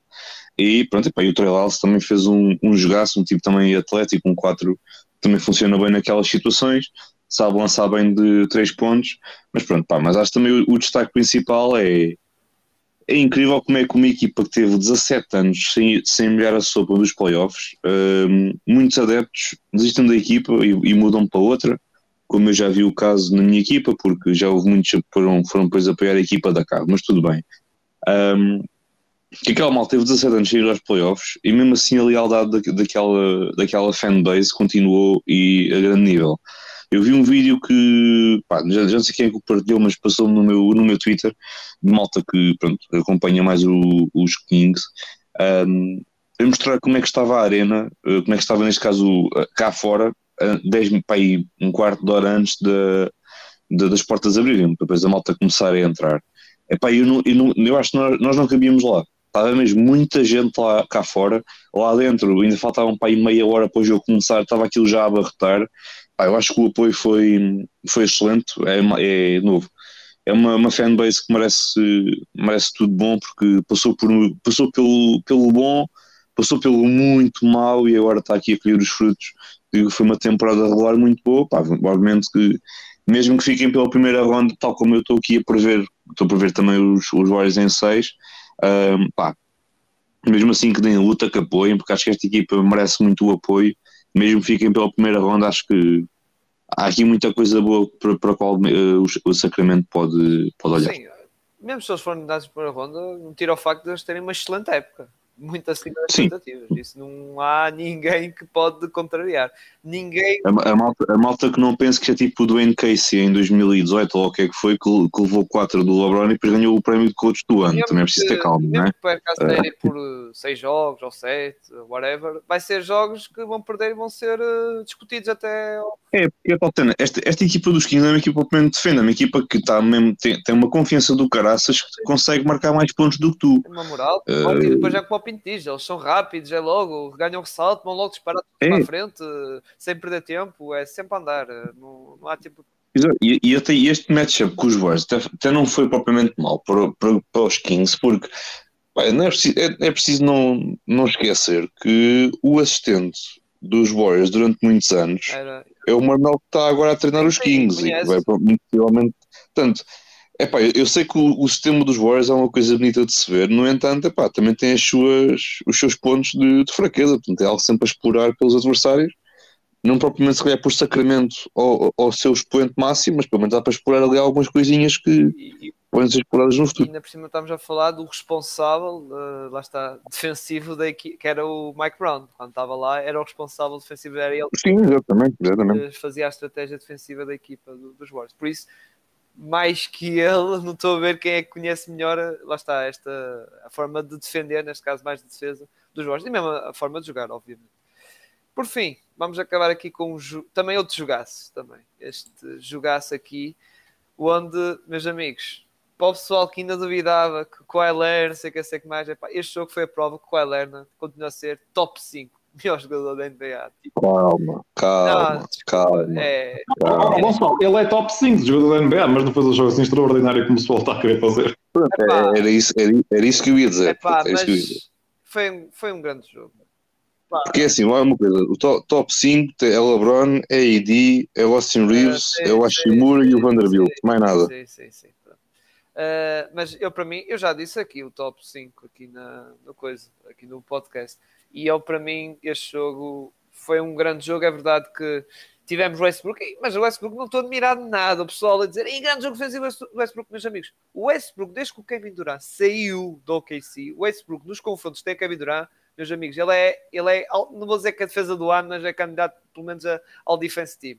É sempre assim, é sempre. Vocês podem ver, quando, no, quando estava nos Wizards, quando estava em OKC, mesmo quando estava com os Lakers, houve um jogo que ele também uh, andava assim a, a, maluco. Pá, meus amigos, o, Westbrook, quando joga contra o Kevin Durant, ele transforma-se no lado defensivo. Fica versão Marcos Smart, versão Laurie, versão pá, que vocês quiserem buscar, man. Ele fica um, defesa que vocês nunca viram na vida. Ele é assim. Por isso que eu não fico admirado com o Westbrook ter virado. Pronto, não percebi o espanto de muita gente na questão do Westbrook defesa, porque pronto, assim, a malta, a malta anda assim um bocado a dormir, não, é? não viu os outros jogos que ele fez contra o Kevin Durant, mas pronto, principalmente aquele, eu lembro daquele primeiro jogo que foi o tal confronto com, foi aquele quando o Kevin Durant veio para o Oklahoma a primeira vez, esquece, o Westbrook estava carraça, carraça, carraça, meu Deus, mas pronto, tocando neste jogo e passando para ti, Eduardo, o que é que tu achaste deste confronto? Pá, eu vou ser honesto, eu acho que dormi um bocadinho no, no talento ofensivo que os Clippers têm. Uh, tu, tu, tens o Kawhi, obviamente, que é, que é a estrela desta equipa e é capaz de ter noites onde explode ofensivamente. Depois tens vários jogadores como, como o Eric Gordon, como o Powell, mesmo o Terence Mann, o Bones Island, apesar de ser muito verdinho, ainda pode ter os seus momentos, uh, que são jogadores que acabam por acrescentar muito poder ofensivo um, a estes Clippers e notou-se isso. O Eric Gordon finalmente está a jogar numa equipa que, que joga basquetebol e teve um jogo uh, bastante razoável o Norman Powell a mesma coisa. Um, e uh, eu acho que da parte dos Suns, eu acho que é, eu sei que o KD nestes últimos anos tem mudado um pouco o seu jogo, também mais de dar para os seus colegas de equipa e tudo mais, mas eu acho que o KD vai ter ainda de ser mais uh, ter um papel ainda mais, ou seja, como scorer neste, nesta, nesta série do que propriamente um facilitador, vou ser honesto. Eu percebo que ele desbloqueia imenso, porque é um jogador 7 feet quase a fazer de point guard, uh, mas eu sinto que os Suns são muito curtos a nível do banco e vão depender imenso mesmo do Booker e do KD a nível ofensivo. Eu não confio muito honestamente em jogadores como o Landry Shamet. Aliás, dá para ver os minutos, a rotação dos Suns é um caos. Isto é starting five, o Shemet tem 23 minutos e depois tem jogadores que jogam 6 minutos e 4. Ou seja, também não há grande confiança uh, no banco desta equipa. E, uh, e isso é, é, uma grande diferença que eu vejo entre ambas as equipas, é essa, essa diferença entre a profundidade dos plantéis de, de cada uma, porque os Clippers depois podem brincar muito mais com as rotações e com diferentes matchups, e os Suns eu acho que não têm esse, esse privilégio. Uh, e depois é a diferença de tamanho, porque tu tens o Aiton, tudo bem, mas tendo o Zubac, tendo o Mason Plumlee, parecendo que não, o Westbrook, que disse que era o melhor rebounder da NBA, na opinião dele, na humilde opinião dele. Uh, disse que era são... o melhor rebounder na posição de base, calma. Ah, foi? Ok, então ainda bem que me corrigiste. Ah, são, não, não, não, pode, não pode comparar o Westbrook com o Deadman, também é preciso ter calma, não é? Mas são, lá está, é uma diferença muito grande, depois, e viu-se isso também uh, nos ressaltos ofensivos por parte dos Clippers, que os Clippers conseguiram. Um, e é isso, eu continuo a achar que os Suns vão dar bounce back, acho que na mesma é, é demasiado poder também que eles têm ainda para desenvolver aqui com o Booker e, e com o KD, mas vamos ver. Eu não sei, eu acho que esta vitória pelo menos dá, dá ar aos Clippers, deixa-os respirar um bocado, um, esperar talvez que o Paul George volte também para ver a situação. Quem sabe se eles vão precisar sequer do Paul George. Um, mas lá está, é uma, é, uma, é uma vitória que lhes permite respirar e uh, lutar até mesmo pela série depois com um Paul George de volta. E se Paul George voltar saudável, eu não sei se estes Clippers não podem ir uh, até à final, vou ser muito honesto. Sim, porque é verdade, e volto a repetir, uh, a minha altura para derrubar estes Santos são agora. Uh, volto lá está, a dizer isso. Porque acho que esta equipa é verdade que tem as lacunas, como falaste bem, falta de profundidade e de lá está, escolhas do banco.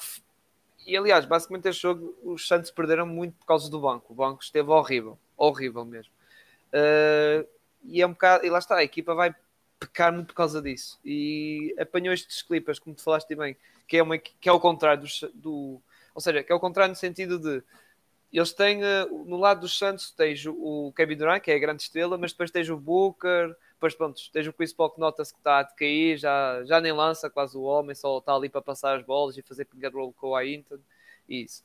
Uh, mas do lado dos Clippers tens, ok, a superstar uh, Kawhi Leonard, mas depois tens lá está aquelas peças que depois tudo ali bem montado e até muito bem gerido com o Tai Lu, com as, as, as, lá está, rotações, com o pessoal do banco a vir e isso, tudo bem gerido, conseguiram ganhar este jogo e depois para o resto da série vai ser muito complicado. Uh, é verdade que uh, eu tinha receio que sem o Paulo Jorge esta equipa poderia tremer muito. Pá, tivemos neste jogo que eu até vou ser sincero, fiquei surpreendido. Eu dava a vitória aos Santos, mas afinal estes Clippers responderam, responderam muito bem. Vamos ver como é que vai ser o resto da série, mas pá, se os Clippers ganham isto sem o Paulo Jorge, isto é uma mensagem muito clara para os Phoenix Suns. Uh, e depois é um bocado como tu dizes. Para o resto, lá está, para os outros adversários diretos, a mesma mensagem é tipo: nós ganhamos sem o Paulo Jorge. Ou seja, é como tu dizes, nós estamos, digamos, ready para ir às finais da conferência porque já derrubámos um dos gigantes, que era os Phoenix Suns. Que é, lá está. Quem quer se quer não, é um dos grandes candidatos uh, a ir à final e lá está, ganhar esta conferência e ir à, ir à final. Passando para ti, Pinto, o que é que tens a comentar? Não, eu quero dizer que o Tailu deu um bigode ao Monte Williams, para começar. Eu não... Mas, mas olha lá, o Monte tinha barba. Não podes dizer que ele deu um bigode que o Monte tinha barba. Opa, não, mas eu já estive a comentar isto contigo. Um, e para começar, aquilo, o Tailu começa o jogo logo a, a surpreender o Monte Williams, porque se vocês repararem, o, o primary matchup do Zubats começa por ser o, o Torrey Craig o jogo começa com o Kawhi a defender o DeAndre Ayton, que é para permitir aos, aos Clippers trocarem em todos os bloqueios, e a partir daí o, Kawhi, o, o Chris Paul perde logo a arma dele para jogar pick and roll. Aliás, o primeiro período é, é, é tão lopsided como é, os, os, Clippers ganham por muito, ganham por 12 ou 12 pontos o primeiro período, porque, os, porque o Tyloo, até ao, até ao primeiro desconto de tempo, teve com o, com o Zubats a defender o Torrey Craig, depois o, o Monty pede o timeout e depois vem do, do descontempo com, o, com aquele fazendo o matchup normal, com o, o Zubats a defender o Waiten e voltou a trocar as voltas ao, ao Monty. Eu acho que o Monty não estava, estava, não estava claramente à espera disto, estava à espera de poder aproveitar o Zubats muito mais no, no pick and roll e só a partir da segunda parte é que nós começámos a ver o, o Torrey Craig a ser envolvido em bloqueios diretos e a, e a aproveitar ali lançamentos na linha de lance livre completamente abertos. Pelo menos, eu, eu contei pelo menos três, três lançamentos de Torrey Craig ali na linha de lance livre e é como o Torrey Craig diz, eu não estava à espera de marcar 22 pontos, mas se eles vão pôr em todos os jogos o, o Zubats a defender-me, é óbvio que eu vou ter mais jogos de 22 pontos nos playoffs, porque o Torrey Craig não é nada, é um jogador bastante, bastante competente em termos ofensivos. Pronto, opa, mas yeah, o Kawhi faz um jogo, opa, eu, eu até vai parecer um, ele, o Kawhi faz um jogo normal. O Kawhi lança 12, 12 eh, em 20 ou qualquer coisa assim para 12. Alguém que me veja a estatística no instante, mas não foi. 13 em 24. Acho que foi, 20, 24 e acertou 13, não estou 13 em 24. Pronto, este é um jogo absolutamente normal para o Kawhi. Eu este ano já vi o Kawhi fazer jogos em que falhou 3 lançamentos e a lançar 17, 18, 19 vezes. Portanto, acho que isto não é, não é nenhum outlier na performance do Kawhi. Eu ainda hoje disse noutro fórum que não ficaria nada. Porque se o Kawhi for o melhor jogador do mundo nestes playoffs, e não me custa nada imaginar o Kawhi sendo o melhor jogador do mundo nestes, nos playoffs, como já foi em 2019 com, uh, com os Raptors, os Clippers têm, têm uma oportunidade de ganhar o título. E mesmo sem o Paul George nesta primeira ronda, porque se, seguindo os reports do, do Shams e do Woods, não há, o mais provável é que o Paul George não jogue nenhum jogo da primeira ronda. Portanto, eu acho que o Kawhi vai ter que carregar esta malta às costas.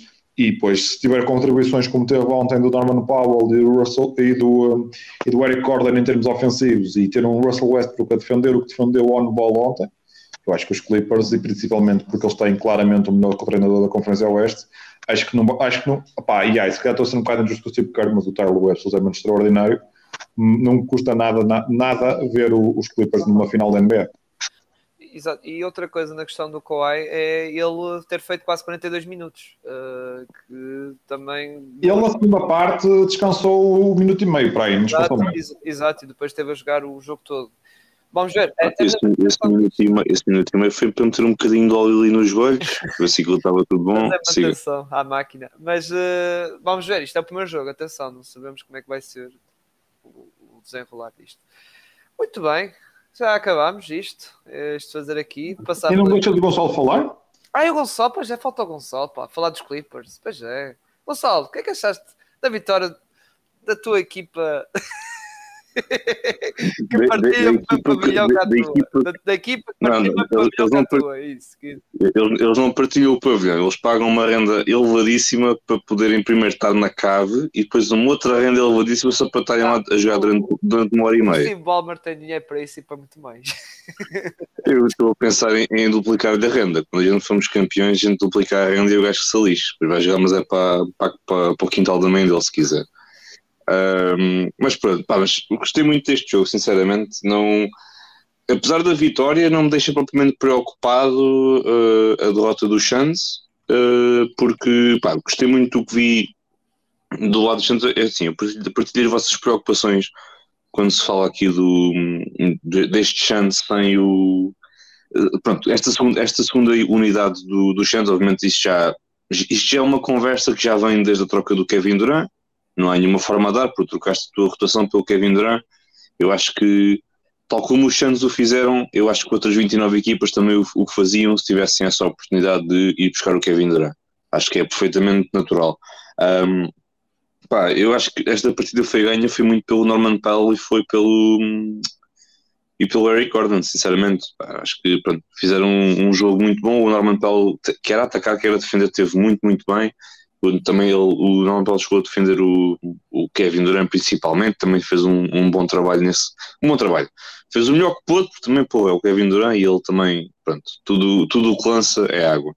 Um, pá, mesmo assim também não desgostei do jogo do, do Aiton, estive ali a tentar alguns mid-range uh, que achei interessante, ali alguns pick and rolls em que não foi até lá, não foi mesmo até lá abaixo, quando tinha o Zubac ou tinha o Uh, foi muitas vezes também tentar ali o mid-range, também me deixou ali com, com algum interesse, também alguma coisinha que possa, possa explorar ali a partir desse, desse pick and roll. O Booker teve, teve um bicho mais na segunda parte, mas pá, principalmente ali do ponto de vista defensivo. Caramba, eu nunca vi aquele, eu nunca vi aquele gajo a mandar-se para cima das pessoas na, na bancada e pronto, e lá foi. Ele teve lá uma em que ele consegue o, o, rolo de bola, vai à bancada buscá-la e ainda consegue manter, meter a bola no Kevin Durant ou o que é que foi para ir até ao fim. Ele foi, foi completamente alucinante. É bem, principalmente o Westbrook que teve, teve um excelente nível. Obviamente que em termos de lançamento, nem, pronto, foi mais um hospital construído em, em Phoenix, em, neste caso no Arizona, aquilo não é Phoenix, é em Arizona. Foi mais um hospital construído, já, pronto, foi, acho que foi a primeira vez que um, um, hospital foi construído a partir daqueles lançamentos, mas ah, mesmo assim teve bem. Eh, eu, eu, como já o falei, é um facto que já o critiquei quando estava nos Lakers e pronto, mas ele quando estava nos Lakers não era propriamente aquela função melhor para ele. É bom vê-lo também agora ali a ter um bocadinho de, de, espaço, porque acho que é isto que ele, que ele precisa, ter um bocadinho de espaço nesta, na equipa, ter um bocadinho a bola para si e, e com tudo até, até ao fim. É pá, também vou ser sincero, eh, é, é um facto que o Westbrook teve bem, mas é pá, algumas das abordagens defensivas que ele tinha, aquilo não eram abordagens defensivas, era, era o limite entre abordagens defensivas boas e uma abordagem defensiva tipo Rudy Gobert ou, ou Kyle Anderson, que é vou mandar uma basquilha a alguém. Ah, aquilo, sim, pronto. É pá, ele, ele, teve ali uma ao Kevin Durant, que o Kevin Durant foi, vinha, da, vinha do top of the key, conseguiu passar pelo bloqueio e foi, e foi para, atacou a esquerda para fazer o mid-range, para pronto, fazer aquele, aquele mid-range ali do, da esquerda. É pá, o Westbrook vem ali, parece, uma placagem de futebol americano. Pá, pronto, o, o Kevin já já estava no chão, aquilo foi ali uma pancadazinha que foi posterior. Mas bem, o gajo foi ali com uma, com uma força. Eu, eu, assim, eu, eu vi o jogo e, sinceramente, se fosse outro árbitro com, com um método de arbitragem um bocado mais rígido, é pá, eu não sei se o Westbrook tinha, tinha aguentado o, o jogo todo, sinceramente. Pá, muito sinceramente. É como eu te digo, era contra o Kevin Durant. Tipo, ele, quando pois, é, ele... só, que eu não sei, só que eu não sei se o gajo vai ter se, se, se, pá, se chegar lá. Não sei se o gajo vai ser, se, se o gajo vai, vai fazer 6, 7 jogos a jogar desta forma também. Vamos ver. Vamos ver. E também mais uma coisa, também os Clippers também tiveram uma noite a nível de lançamento, é pá, que porra, aquilo tudo o que entrava era água, aquilo também até, até fazia confusão, mas pronto. Mas pá, mesmo assim acho que, acho que temos, mesmo assim temos série, acho que vamos ter série até, até ao fim. Sim, e eu acho que o jogo fica resolvido naquela sequência em que o Kawhi marca dois triplos e a seguir ele é, é, é fazem, o, os Santos fazem a dois contra um ali no cotovelo, dá, no cotovelo do lado direito e ele faz um passo para as costas e o Eric Gordon dois metros atrás da linha mete a bola no saco. E Exatamente. o West, Westbrook também marcou dois, dois lances livres no clutch, que é uma coisa que eu não imaginava o Westbrook a fazer numa situação de pressão.